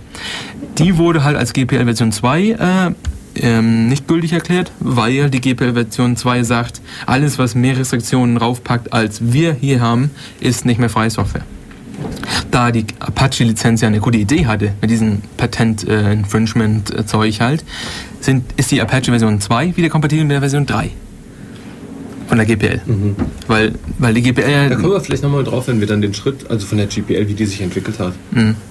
Ähm, Ach, also das sind die, das die GPL erstmal, also ich glaube, das ist die wichtigste. Also die man auf jeden Fall kennen sollte. Klar gibt es jetzt noch die anderen, wie du gerade aufgezählt hast, aber die wichtigste und größte ist, ist die GPL ja, also von den freien Software. Also, also es gibt halt diese zwei Camps im Endeffekt, die man halt so sieht, dass man halt sagt, okay, das ist das, wora- wir müssen wahrscheinlich über Copyleft und Copyright reden.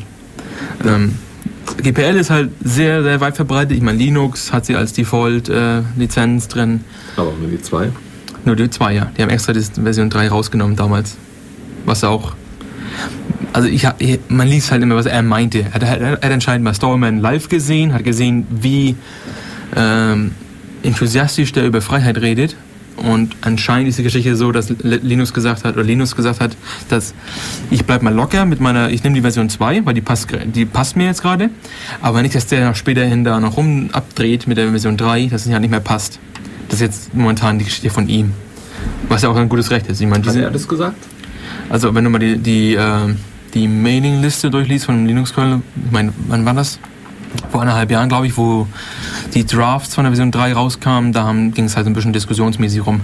Ist Linux jetzt auch GPL Version 3 oder nicht? Und dann kam halt die Geschichte von wegen, äh, nee, weil wir haben es rausgenommen und dann hat er halt irgendwie versucht zu erklären, woran das liegt. Ich meine, Linux sagt ja auch viel, wenn der Tag lang ist. Ich meine, hast wahrscheinlich neulich, neulich hast den Links ja gesehen mit den Masturbating Monkeys ja. und The Wanking Walrus, ne? er ist recht äh, cool drauf, wenn er redet. Ja, Äh, er scheint auch dabei seinen Spaß zu haben. Ist eigentlich Ja. auch ein lockerer Typ. Ja. Und lustiger Typ. Ich muss echt sagen, er ist total lustig. Wenn man sich mal, wenn man mal Zeit hat, äh, guckt euch definitiv den Git-Vortrag. Ja, den habe sogar ich witzig gefunden. Und ich habe keine Ahnung, was Git ist oder wie das funktioniert. Also Google Tech Talk, wo Linus Torvalds eingeladen wurde, um über Git zu erzählen. Und er basht er mal richtig schön rum. Sehr angenehm zu gucken. Also, ja, ihr müsst aufpassen, ihr werdet schnell als hässlich und dumm von ihm beschimpft. ja, aber auch nur, wenn ihr so ein scheiß Programm nutzt, was, was er halt basht. Also auf jeden Fall. Okay, also was ist, was ist ähm, GPL?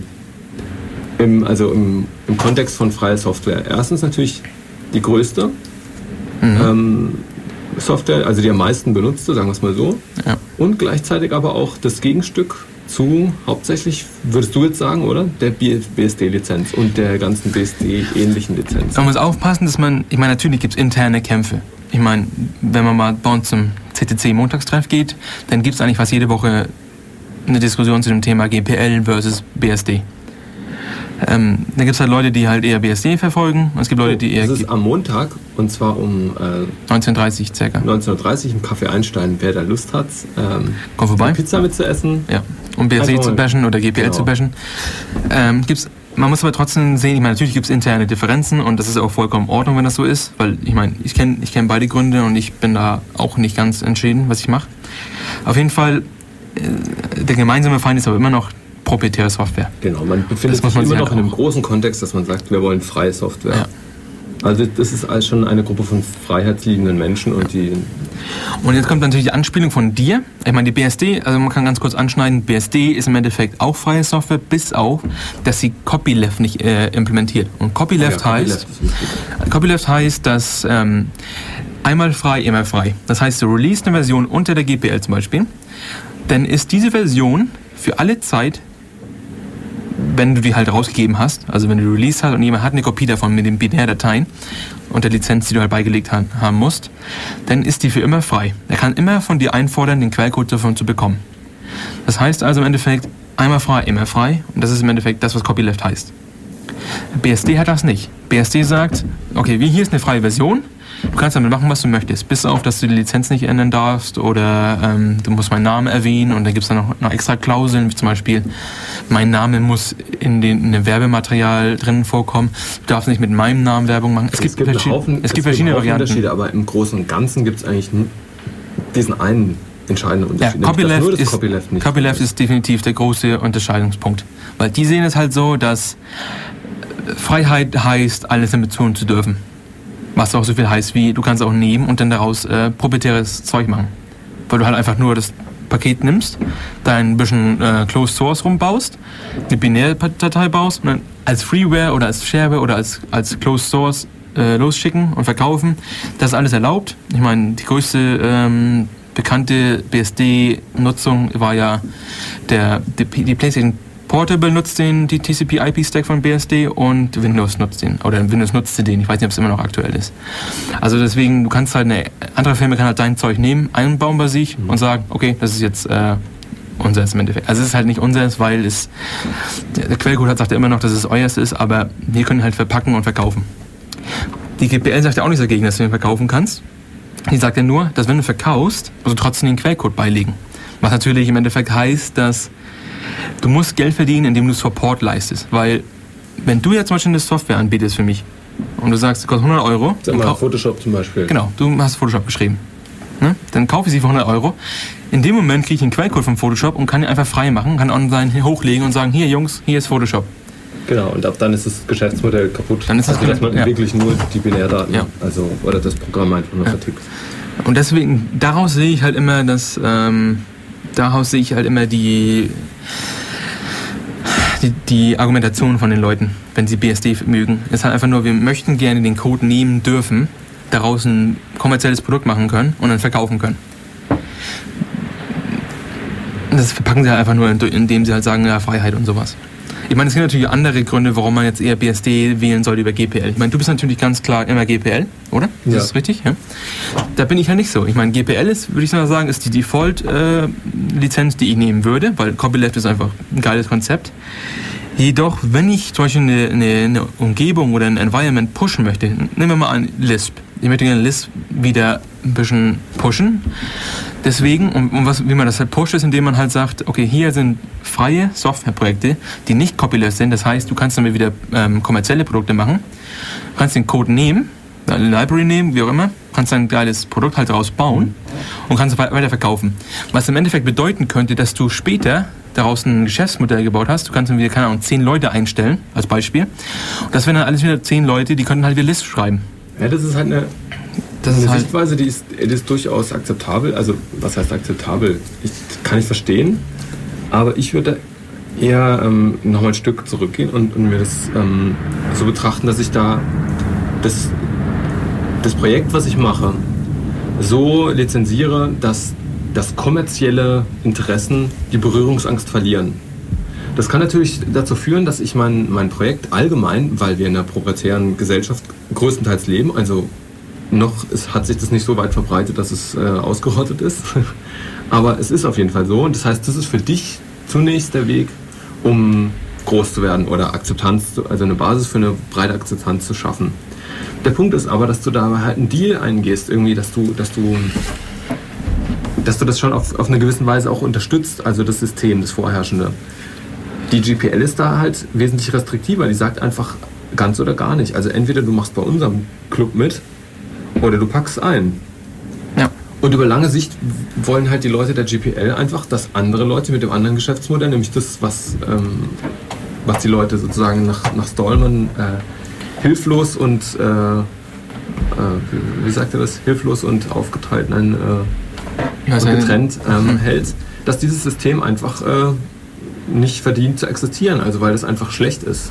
Weil proprietäre Software schlecht ist. Ja. Und deshalb stärke ich lieber ein, eine Gegenbewegung, die das komplett verdrängt. Also die gar nicht, was gar nicht darauf abzielt, irgendwie ähm, da eine Schnittmenge zu bilden, um irgendwie eine Technik vorzubringen oder so, sondern da geht es eben nicht. Ähm, das habe ich auch mal von jemandem gelesen. Also die Umschreibung passt, finde ich, dass der GPL eher darum geht, dass der Code frei ist, Ja. Während bei der BSD-Lizenz es eher darum geht, dass das Projekt an sich frei ist. Nee, nee, ich glaube, was, was du meinst, ist eher, ich meine, der Code ist frei bei GPL und der, das Projekt, der Mensch, das Projekt, also der, der Programmierer ist frei zu wählen, was er macht. Also das hat diese Freiheit, Code ist frei oder ich bin frei, weil ich kann einfach machen, was ich möchte.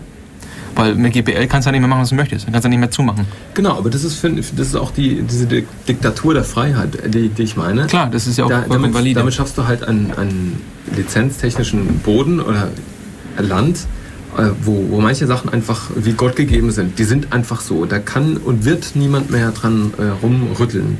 Während es bei, bei der BSD-Lizenz hast du immer wieder das Problem, dass du tendenziell die Gefahr hast, dass irgendwelche Einzelköpfe irgendwie eine Entscheidung fällen können oder große äh, oder Big Player oder sonst irgendwas, die schon wieder in den ganzen Prozess, wie sich Dinge entwickeln, Einfluss haben. Und, und dabei halt vielleicht das zerstören, was du auf lange Sicht auch möchtest, dass du halt eine freie Umgebung hast, dass es so frei bleibt. Man könnte es vielleicht vergleichen mit, äh, mit einem Land äh, von irgendwelchen Siedlern, die irgendwo einen Staat aufmachen und dann sagen, okay, jeder, der von uns, also der hier leben will, muss sich an gewisse Regeln halten und das ist jetzt immer so. Und wenn ein Paar Kinder kriegt, dann gelten die Regeln auch für das Kind. Ich kann, ich, Und wenn man das eben mit der BSD-Lizenz vergleicht, dann kö- könnte man sagen, ja gut, aber wenn jemand in unserem Land ein Kind bekommt, hat sich das Kind das ja nicht rausgesucht, ob es in dem Land ist und es kann sich dann selber raussuchen, nach welchen Regeln es lebt oder nicht. Und damit hast du natürlich die optimale Freiheit, die vielleicht fair gegenüber dem Kind ist, aber ich finde, Nee, ich verstehe schon, Ja. was, was, was, für was die GPL steht. Ich sage nur, dass die BSD für diesen Zweck eine valide Waffe ist. Ich meine, das ist ein subversives äh, unter Mauern oder ein, unter Tunneln, wie auch immer, dass du halt, du willst eine Plattform pushen, wie zum Beispiel BSD wollte halt einen guten, die haben einen guten TCP-IP-Stack geschrieben, haben gesagt, wir möchten die gerne releasen, damit alle einen guten TCP-IP-Stack haben, weil alle haben davon einen Benefit im Endeffekt. Und deswegen haben sie halt BSD ausgemacht. Ich meine, natürlich haben sie BSD gemacht, weil sie BSD sind. Aber, aber du kannst halt genauso gut, ich meine, ich, ich kenne also die Haskell, zum Beispiel Haskell macht alles BSD, Lisp macht im Endeffekt alles BSD, also Common Lisp. Scheme weiß ich jetzt nicht unbedingt, aber das sind diese beiden Sprachen, die sind eher so fringe, ne? Das sind halt so, die kennt man zwar, hat man schon mal gehört, aber damit programmieren tun jetzt im Endeffekt nicht so viele. Und die nutzen halt alle BSD einfach aus dem Grund, dass wenn ich BSD machen würde, dann könnten sich daraus halt richtige kommerzielle Firmen entwickeln, die bedeuten würden, dass man, dass ich da anfangen kann zu arbeiten und damit Geld verdienen. Aber Weil, weil der. Status, Also- der Status Quo ist immer noch, dass Leute mit Free Software nicht so viel Geld verdienen wie mit Closed Source Software. Ich meine, Red Hat Leute, SUSE hat Leute, Novel hat Leute. Aber das ist auch ein. Also Aber- ich meine, das, das ist kurzfristig gesehen stimmt das vielleicht. Aber ähm, dieses, dieser Mythos, dass mit freier Software kein Geld zu verdienen ist, der stimmt halt einfach nicht. Also aber, das, du, du kannst, aber du kannst den Fakt, den wir haben momentan, dass Leute mit Closed Source Software verdienen, Genau, okay, wenn du den Fakt In Relation den, zu den, den, den ganz- Zeitpunkt, also ganz krasser ja, genau, Relation. wenn du den Zeitpunkt jetzt nimmst und Ja. genau anguckst, wie es jetzt aussieht, dann, dann stimmt es so. Was du aber nicht machen kannst, ist, dass du dem System oder der, der Denkweise und der, der Entwicklung von, von GPL und freier Software und so weiter und so fort, wenn du das weiter denkst, ähm, ist, wirst du daran nichts finden, was irgendwie zur Konsequenz hat, dass, äh, dass man kein Geld mehr damit verdienen kann. Denn Ja, ich meine, man muss aber jetzt aber ganz ehrlich sein, dass man mit OGPL-Software nur über Support Geld verdienen kann. Genau, aber das ist ja auch Das ist die legale- einzige also, Möglichkeit. Ja, aber wenn du mal siehst, wie viel, also Custom Software, wenn, also, kann man sagen, ist auch eine Art von Support. Also Ja. Software zu schreiben für irgendwelche Firmen, die ganz spe spezielle Anforderungen haben und so weiter und so fort. Das ist der Hauptmarkt für, für Software, wo Geld fließt. Natürlich kommt sofort, wenn man sagt, okay, proprietäre Software, was fällt einem ein? Windows, Office, Mac OS, äh, Adobe. Ja, und dann hört es aber halt auch schon auf. Und wenn man mal guckt, Mac hat ja auch nur die Zwischenschicht unbedingt. also es gibt schon einige Leute, die in der Softwareindustrie arbeiten und nicht bei Microsoft oder Adobe arbeiten. Und ähm, wenn du so Glück hast, dass du bei Apple arbeitest und an, äh, weiß nicht, iTerm oder wie, was ist, oder Colloquy oder Adium oder sowas, was hier, wenn die halt Customization brauchen oder sowas, dann programmierst du ja GPL. Das ist, also es gibt ja, es gibt ja über Linux ähm, Committer Statistiken, von welchen Firmen die Leute Committing machen und sowas. Und für, ich meine, die meisten, die für Linux, die an Linux arbeiten, arbeiten ja für kommerzielle Firmen. Dass die aber jetzt für eine ganze Industrie sprechen, das stimmt einfach nicht. es stimmt aber insofern, dass man sagen kann, Ich meine, sogar dass Oracle in, dass hat, in, äh, dieser, Linux in, in Developer. dieser Welt sozusagen, in, die, in diesem Konstrukt durchaus Platz ist für kommerzielle Interessen beziehungsweise für ähm, Selbstverwirklichung von Programmierern, dass die sagen, mit, mit, dem, mit der Sache ihr Geld, also ihr Brot verdienen. Das, das stimmt auf jeden Fall, dass, dass das geht. Natürlich wird es Konsequenzen haben, wenn man, wenn man das jetzt weiterdenkt, wird für manche Geschäftsmodelle dann halt irgendwann kein Platz mehr sein. Aber das ist ähm, erstens natürlich in der Zukunft, das interessiert halt Leute, die die BSD-Lizenz vielleicht jetzt oder mit der, mit der BSD-Lizenz irgendwas pushen wollen, interessiert es nicht so. Nee, ich meine, aber du, das Problem ist, du ignorierst ja das, das, das Haupt, den Hauptpunkt, den jetzt die Leute, den ich jetzt angebracht habe mit Haskell und Lisp. Du, es gibt keinen anderen Weg, Haskell und, und, und Lisp in die kommerzielle Welt zu pushen, ohne dass du BSD nutzt. Du kriegst mit GPL, kriegst du, auf, weil ich meine, erstmal sind Ja, alles. aber der Punkt ist, die GPL will ja natürlich auch gar nichts pushen. Also von daher ist es jetzt. Mal ein- natürlich die Ideologen, wie Visionäre, wie man das auch nennen soll, die wollen natürlich irgendwas pushen. Ja, ich sag wollen- die nur, dass ja nicht, das. Also die GPL will nichts in irgendeinen kommerziellen Sektor reinpushen, sondern die GPL will den kommerziellen Sektor wegpushen. Und dadurch, dass ja, er wollen Sie das Raum wirklich? Also das ist ja nichts, was in der, das ist ja nichts, was irgendwie im Dogma von der Free Software äh, Foundation irgendwie drin hat, ist ja doch, so. das ähm, ist ein direkter, also ich würde so interpretieren, dass der, also die, die Freiheiten, die dir da gewährt werden, Ja. die sind ja meistens äh, nicht kompatibel mit, mit sämtlichen kommerziellen Ja, klar, mit sämtlichen auch nicht. Ich meine, die sind ja auch, die sind ja auch nicht mit sämtlichen freiheitslieblichen Dingen nicht kompatibel. Ich meine, genauso kannst du ja umgekehrt auch argumentieren, dass BSD eher frei ist als äh, EPL. Aber vielleicht sollen wir noch mal kurz ein bisschen Lied machen und damit wir hier nicht in ganz in einem Flame War äh, ausbrechen. Ähm, was hast du denn vorgestellt, was wir da spielen? Ähm, und zwar, wenn du jetzt das dritte machst, das ist von Ambidextrous und Markova und das Lied heißt In. Das ist aber einfach.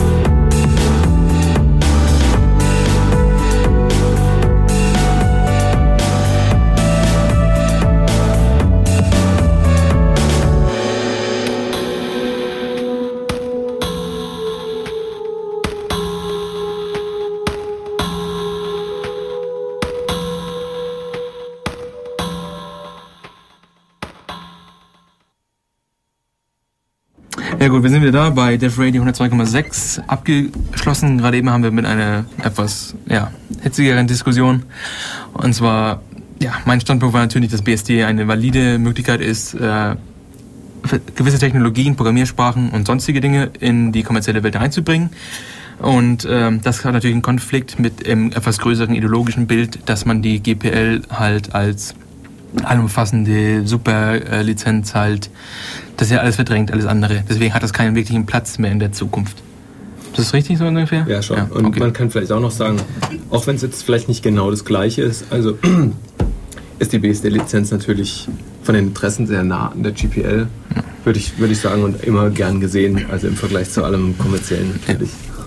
Äh, Sie bauen halt eher auf das auf, dass ähm, wie ich dir, du mir oder wie auch immer, also ist andersrum. Da gab es noch eine, diese ähm, interessante Fragestellung, so sehr, die sich unterscheiden können, inwiefern mir die, ähm, die BSD-Lizenz die Freiheit gibt, den Code auch unter der GPL zu veröffentlichen. Also wenn ich schon Geld äh, das verpacken darf und Geld draus machen darf, dann müsste ja genauso möglich sein, dass ich sage, okay, gib mir deinen Code, okay, danke, und jetzt ist es GPL-Code, zack. Ja, also ich meine, das kannst du im Endeffekt ja nicht. Du kannst nicht einfach die Lizenz ändern. Also das steht ja auch drin, glaube ich. Genauso wie du kannst auch nicht mit dem Auto, also die, die normale benutzte BSD 3 äh, Klausel-Lizenz sagt ja auch, du kannst mit meinem Namen keine Werbung machen. Ich meine, die früher hat immer gesagt, wenn du Werbung machst, kannst du meinen Namen nutzen. Oder du musst meinen Namen nutzen. Deswegen gibt es ja ganz möglichen lustigen Geschichten, dass jemand äh, ein ro- großes T-Shirt gekauft hat mit Dead BSD und hat er die ganzen Contributor auf die Rückseite geschrieben. Das war nicht mal, war gerade mal genug Platz, dass man die ganzen Namen auf einem ganz kleinen Font drauf hat. Aber normal generell ist eher, ähm, ich möchte gerne, dass du mit meinem Code halt keine Werbung machst. Also weil ich jetzt zum Beispiel, ich bin Superhacks Hacker XY, hab denen den Code geschrieben. Der ist zwar toll, aber du darfst damit keine Werbung machen, dass er toll ist. Weil ich dein Pro- Produkt nicht unbedingt gut finde. Weil du kannst natürlich auch. Okay, aber das, wie kollidiert das mit der GPL? Es kollidiert gar nicht mit der GPL, nur das ist eine Klausel der GPL nicht. Ach so, das ist noch eine, das was du meinst, eine zusätzliche Einschränkung, die die GPL nicht toleriert, wenn noch mehr Einschränkungen da sind, außer denen, die sie selber hat. Ja, das, also es ist jetzt nicht, es ist ja keine irgendwie, äh, es ist nicht eine Einschränkung, ich weiß nicht, wie die das definieren. Also es ist halt natürlich eine Einschränkung, aber die Einschränkung ist wahrscheinlich zu stark an dem Urheber, an dem Autor gekoppelt, als, ich meine, so Patente und so sind wahrscheinlich auf einer anderen Ebene.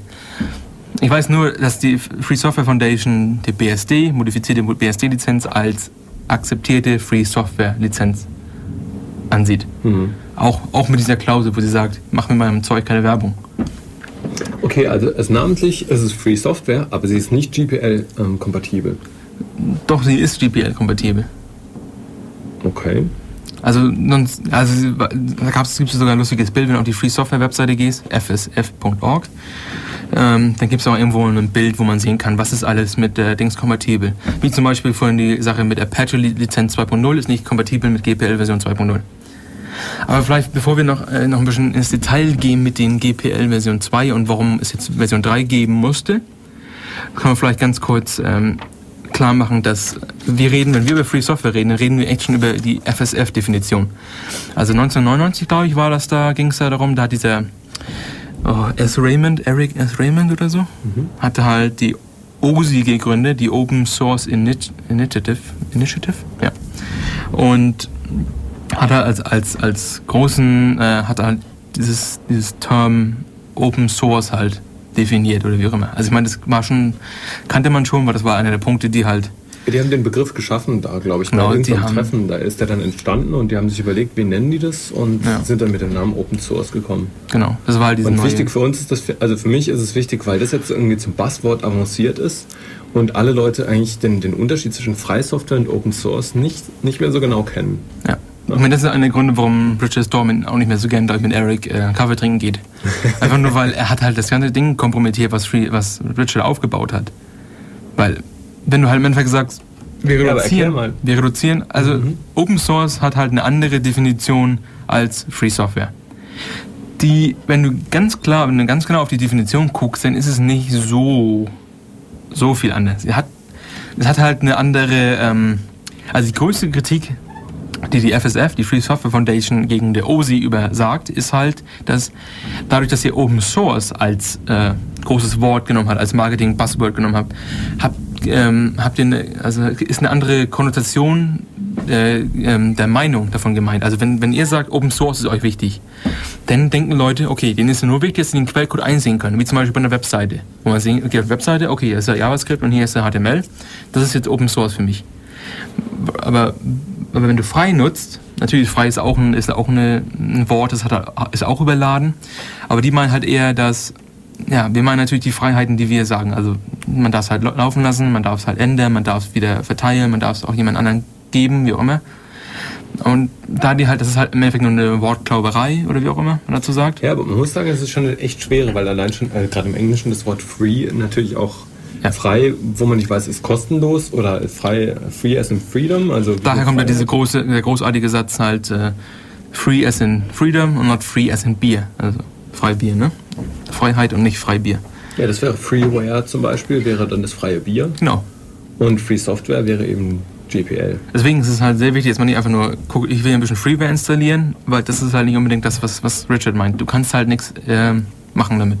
Ja. Außer halt das Programm so nutzen, wie es halt da ist. Ähm, ich meine, und damit wir die Geschichte halt abrunden, dass du bist halt eher ideologisch, hatten wir auch schon mehrere Diskussionen. Und ich sehe das halt ein bisschen pragmatischer. Ich habe ja auch meine Gründe, warum ich eigentlich mit Free Software nutze, ist ja, ich finde die Software besser. Also, ich habe halt eine sehr, ich meine, und, und wenn sie nicht besser ist, nutze ich auch äh, proprietäre Software. Schon, da unterscheiden wir uns komplett, weil ich finde, die meiste Software, die ich benutze, ist, naja, die meisten, das, das stimmt nicht mehr ganz, die Tendenz geht anders, aber die Schlüsselsoftware, die ich benutze, glaube ich, ist schlechter, die ich benutze, Mhm. aber ich benutze sie aus Überzeugung. Ist ja vollkommen in Ordnung. Akzeptiere ich auch vollkommen. Ich sehe das halt ein bisschen anders, was ja auch vollkommen in Ordnung ist. Äh, wenn jemand da noch ein bisschen weiter diskutieren möchte und irgendjemand von uns bashen möchte, kann er uns gerne anrufen. Wir haben noch ein bisschen Zeit. Nein, nicht, nicht anrufen, bitte ruft nicht an, ihr würdet uns damit total ärgern. Also die Nummer, unter die ihr nicht anrufen sollt, ist 0731 938 6299. Ansonsten könnt ihr noch 20 Minuten lang in den Chat kommen unter www.dvradio.de. Ja, gut. Ja, und Was ist, was ist jetzt das Problem mit der Open Source äh, Initiative? Das Problem damit ist einfach nur, also das Problem, also die große Argumentation ist halt zwischen diesen Wörtern. Die einen nutzen halt Freiheit als Wort und die anderen sagen halt offen. Aber was sagen die? Also ich meine, was ist der, die genaue Aussage von der Open Source? Weil Also die, was- die was verteilen ja auch so Stempel. Es gibt so ein kleines Logo, das ist ein Kreis mit einem, äh, mit einem Loch in der Mitte und unten ist wie so ein Kuchenstück rausgeschnitten. Und das Ganze in grün und das ist sozusagen das Open Source Logo. Ja. Das kann man sich auf seine Webseite packen oder irgendwie damit sein, seine Software markieren und damit zeigen, das ist, ähm, ja, das ist Open Source, so ähnlich wie bei Creative Commons oder Ja. so. Das Problem ist aber nur, was wird damit genau verbunden? Was ist die Aussage? Open Source heißt, Du kannst äh, das verteilen, so wie bei der, Free, äh, bei der GPL im Endeffekt. Ähm, okay, also man darf auf jeden Fall schon seinem Nachbarn mal helfen, in dem Ja. Fall, dass man es ähm, verteilt, eben wie du sagst. das ähm, Derived Works, wie bei der CC-Lizenz, ist auch da. Man darf also auch die Sachen en- abändern. Ja. Äh, ich, kann noch, ich muss jetzt nur gucken mal, wischen. Ist ja bisher eigentlich schon ziemlich ähnlich im Vergleich äh, zu freier Software.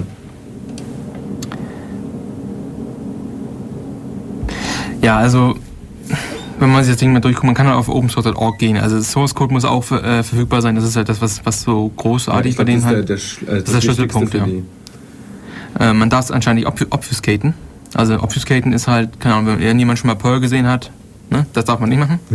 also im Endeffekt, kann, der Code muss halt äh, lesbar sein. Du kannst natürlich, es gibt ja Programme, die obfuscaten. Also du kannst halt irgendwie ein Programm nehmen, den, den Quellcode durchrattern lassen, der halt alles, um, doch, alles umstellt äh, und im Endeffekt sieht das halt aus Der so aber noch funktioniert hinterher, Ja, genau. das total schrecklich Solange, der- solange der Compiler oder der Interpreter das noch akzeptiert, ist es noch lauf. Also du kannst die Code, genauso wie zum Beispiel Google macht das Ah, Das habe ich anscheinend. nicht gewusst. So. Aber wenn du mal Google guckst, ob die jetzt, ich meine, die obfuscaten halt aus einem anderen Grund als äh, jemand, der was vertuschen möchte.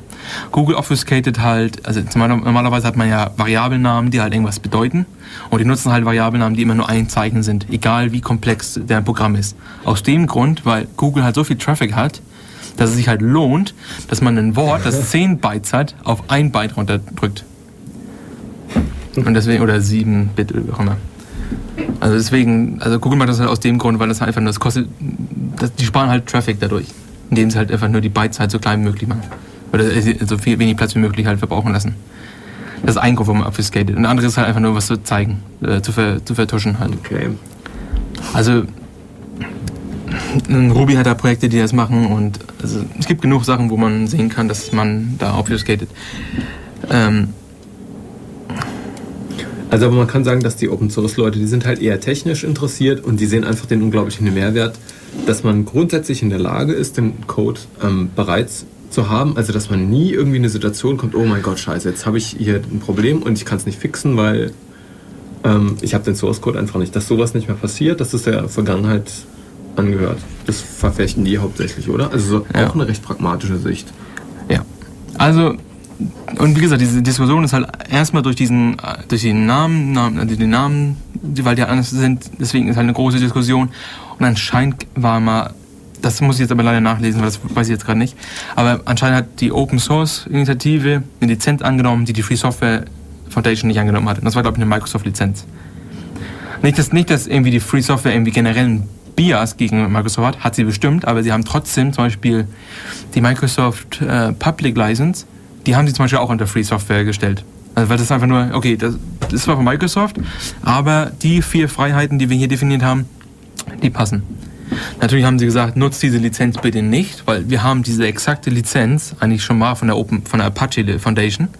Deswegen ist, wir möchten halt auch gerne, dass die Lizenzen nicht fragmentieren. Also wir möchten halt nicht, dass wir 100.000 Lizenzen haben, sondern, ja, wenn wir, wenn wir, keine Ahnung, wenn wir vielleicht 10, na nicht mal 10, wenn wir fünf Lizenzen haben, die verschiedene Sachen machen, dann sind wir eigentlich schon zufrieden. Ich meine, nicht jeder muss seine eigene Lizenz unbedingt erfinden, Der Vorteil ist ja auch, wenn man die GPL benutzt, dass es ähm, kompatibel untereinander ist, dass Projekte gegenseitig sich ergänzen können, ohne dass man da zu große Probleme bekommt. Und jetzt gibt es ja auch noch den Trend, die GPL ein bisschen ähm, allgemeintauglicher zu machen, indem man sie noch mit verschiedenen ähm, Attributen, auch so ähnlich wie bei Creative Commons, äh, erweitern kann. Aber das erst seit der Version 3, so hatte ich das verstanden. redest du das von der AGPL oder was? Zum Beispiel. Ich glaube, es ist allgemein in der dritten Version dazugekommen, dass man äh, viel mehr Exceptions und so weiter selbst definieren kann. Also das ist ein neues Feature, dass man selber noch was dranhängen kann, wenn man möchte. Ja, also die LGPL, die gab es ja auch schon und sowas. Also die Version damals halt 2 und jetzt ist es halt Version 3. Ähm, was ich aber noch kurz ansprechen wollte, war jetzt, äh, wo wir jetzt gerade von Lizenzfragmentierung reden. Ich meine, es gibt, wir hatten, ich habe mir ein paar Spaßlizenzen oder wir haben ein paar Spaßlizenzen rausgesucht, wie zum Beispiel ähm, die What the Fuck Programming Language. Und die hat nämlich auch nur einen Punkt, den du einhalten musst. Do whatever the fuck you want with it.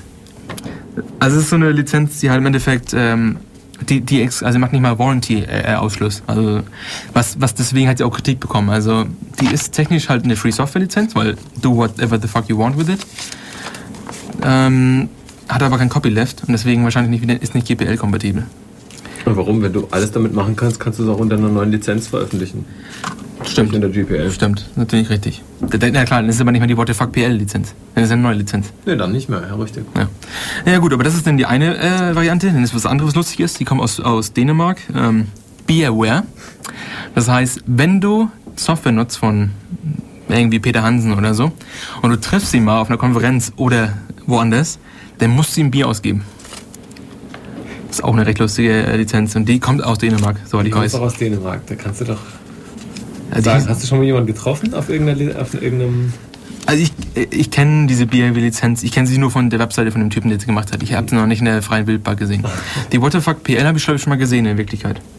Ansonsten gibt es noch was, was ich persönlich nicht schlecht finde, ist die äh, ist Charityware. Ähm, die bekannteste Charityware ist, glaube ich, Vim, der Editor Vim. Und zwar heißt das, äh, ist, sie ist GPL-kompatibel mit den ganzen Freiheiten, die die äh, GPL halt ähm, beinhaltet. Aber sie sagt halt im Endeffekt, wenn du diese Software nutzt, dann würde ich dich gerne bitten, doch nicht mir Geld zu geben dafür, sondern doch das Geld irgendwie nach Zimbab Zimbabwe zu spenden. Und kann man, glaube ich, sogar, wenn man auf äh, Colon H Sponsoring eintippt, dann müsste man auch diese Information bekommen. Entscheidet das Projekt, ähm, welches ähm, Charity-Projekt damit unterstützt wird? Oder gibt es da so ein Also, also, also äh, Vim ist jetzt, also Charity wäre wahrscheinlich auch nur so ein, so ein, so ein Mock. Also das ist jetzt wahrscheinlich, das ist jetzt nicht, nicht keine originelle oder keine große Koalition oder so, sondern eher Vim ist die einzige Software, die ich kenne, die Charityware macht. Und der Bram Molinar, der Typ, der Vim schreibt, der hat halt äh, so ein persönliches Projekt in Zimbabwe im Laufen, wo er Ah, okay. versucht, äh, den Leuten Internetzugang zu geben. Und er war da auch schon ein paar Mal und äh, macht das auch ganz gut und sowas. Und halt auch mit der Hilfe von der Community, weil er halt sagt, wenn ihr Wim gut findet, und Wim nutzen recht viele Menschen, äh, schickt mir noch ein bisschen Geld, ich gebe das alles weiter an die Zimbabwe-Leute und dann gucken wir mal, was wir da erreichen mit Open Source oder mit freier Software. Hm? Also, Das einzig Schlechte daran ist halt vielleicht, dass es jetzt nicht einheitlich ist. Aber ansonsten. ja. Ja, also das ist definitiv eine lustige Art, Ja. halt mit, mit, seiner, mit seiner Freizeit, mit seiner Arbeit nicht in die eigene Tasche zu arbeiten, sondern halt zu sagen, ich möchte hier ein bisschen die Welt verbessern und das ist meine Art, das zu machen. Und also Wim ist definitiv nicht schlecht, äh, Editor. Ja? Und äh, wenn man da mal lustig hat, dann- oder wenn man das lustig findet, dann kann man ja mal gucken. Also Colin H. Sponsoring, glaube ich, ist der Sponsor. Ja. Ja, dann sollen wir mal erzählen, wie das aussieht mit der GPL Version 2 und Version 3, oder? Ja, also die 2, das ist eigentlich. Ähm, ich glaube, die hat ziemlich lang gehalten. Die 2 ist von 1991 oder 92. Genau, und die wurde dann jetzt äh, recht neulich, von einem Jahr oder so, Ja, wurde circa. ungefähr, wurde die nochmal geupdatet, weil ein paar Sachen passiert sind, ähm, Die- die nicht die nötig gemacht haben, dass man sich der, dass man die Genau. GPL anpasst, weil da sich ein paar Sachen entwickelt haben, wie zum Beispiel diese Tivoization. Ja. Und es sind aber eben auch noch ein paar neue Features dazugekommen, wie dass man Also sich, das ähm, Tivoization sollte man definitiv erklären, finde ich. Ja. Weil Tivoization ist ein Begriff, der kommt daher, dass du GPL-Software nimmst.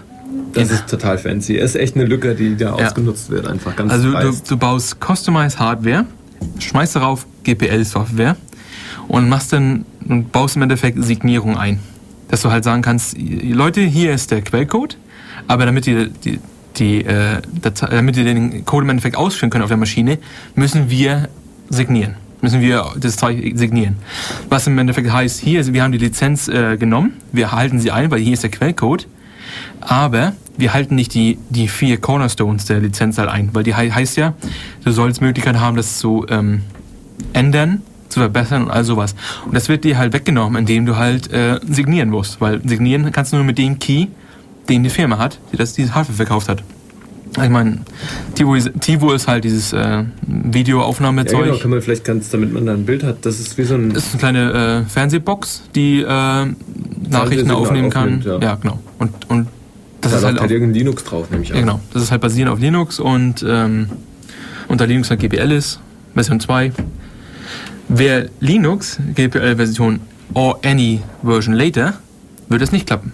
Also das ist jetzt mein Verständnis, weil weil äh, Version Later würde heißen, dass ich kann sagen, okay, ich habe das gekauft von euch, ich möchte aber gerne, dass ihr das unter, ich möchte es gerne als GPL Version 3 haben, weil das ist halt eine Option, die habt, also at, at my äh, wish kann ich halt sagen Version 3.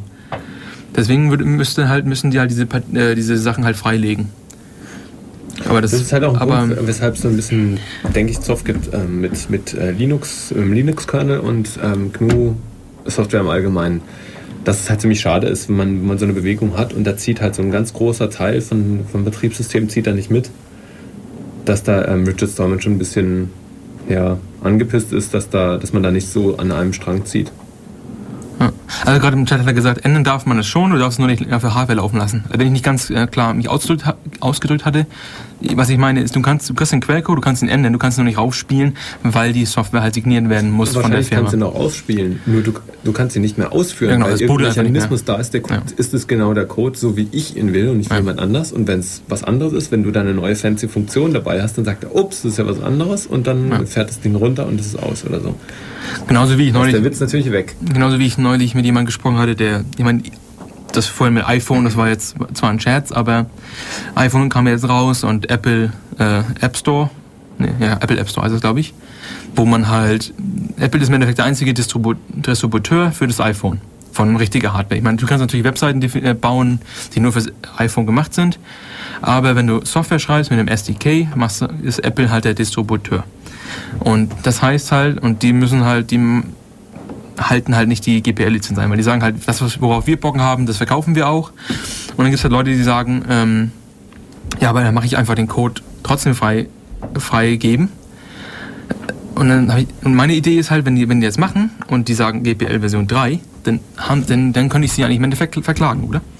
Weil die erlauben mir nicht mehr, dass ich, also weil GPL sagt halt, äh, Version 3 sagt halt, hier sind die Steps, die du machen musst, damit du meine Software auf dem Gerät äh, laufen lassen kannst. Du musst jetzt im Endeffekt Ja. Installation oder Configuration äh, Steps mitfügen, wenn sie nicht, wenn sie nicht Genau. klar sind. Die versucht, die GPL versucht es ja aus, aus User-Sicht gewisse Freiheiten einfach zu verfechten. Also auf jeden Fall vorauszusetzen, egal unter welchen Umständen. Und das wäre da, glaube ich, ein Teil davon, dass du, dass du deine Hardware halt so ähm, bauen musst, dass die Software halt auch zu benutzen ist, so wie du es möchtest. Und da Apple App Store halt jetzt der, der Zwischendistributor ist, wird das halt einfach nicht mehr möglich äh, äh, sein, dass man halt einfach nur sagt, ja, hier ist meine GPL-Software für das Apple iPhone, weil du bist nicht mehr Distributor, es ist jetzt Apple und Apple hält sich nicht dran und dann ist es einfach nicht möglich, freie Software auf dem iPhone zu spielen. Okay, das war Tivoization. Was wir aber auch noch ansprechen sollten, ist ähm, die Affero GPL.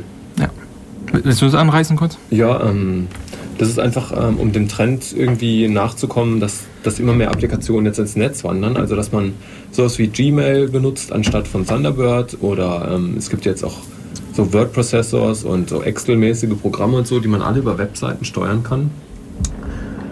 Ähm, läuft das natürlich alles aus der Macht äh, von der GPL, weil das einzige Programm, was man eigentlich ja nur benutzt, ist ja der Browser. Und wenn da drin jetzt irgendein anderes Programm benutzt wird, dann greift da drin überhaupt, also lizenztechnisch überhaupt nichts mehr, was mit der GPL eigentlich zu tun hat.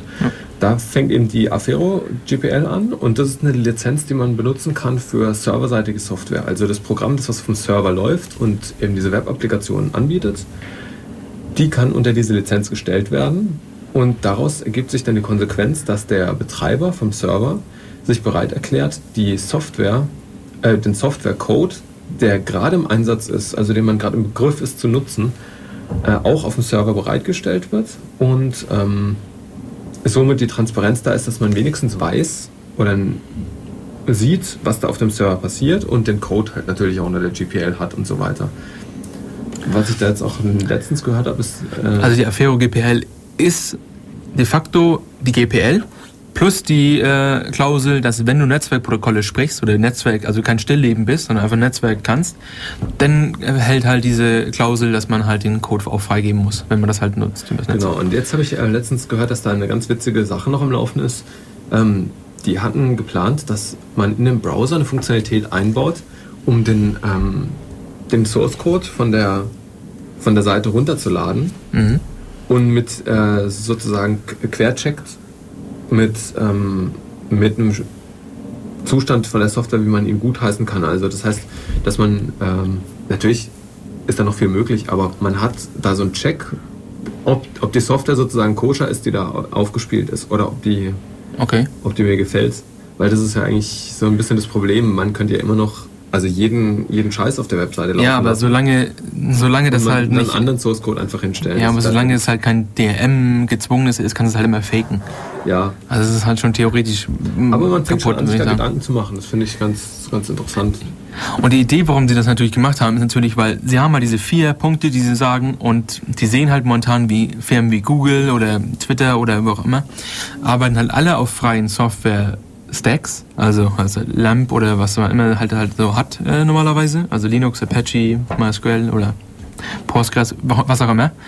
Und darauf bauen sie halt, niemand mehr fängt, keine Ahnung, 90 Prozent Arbeit, die man hat für so ein Projekt, nehmen sie halt einfach nur von der freien Software-Community, bauen halt ihren kleinen bisschen ähm, proprietäres Zeug oben drauf und haben im Endeffekt eine super tolle Sache geschaffen.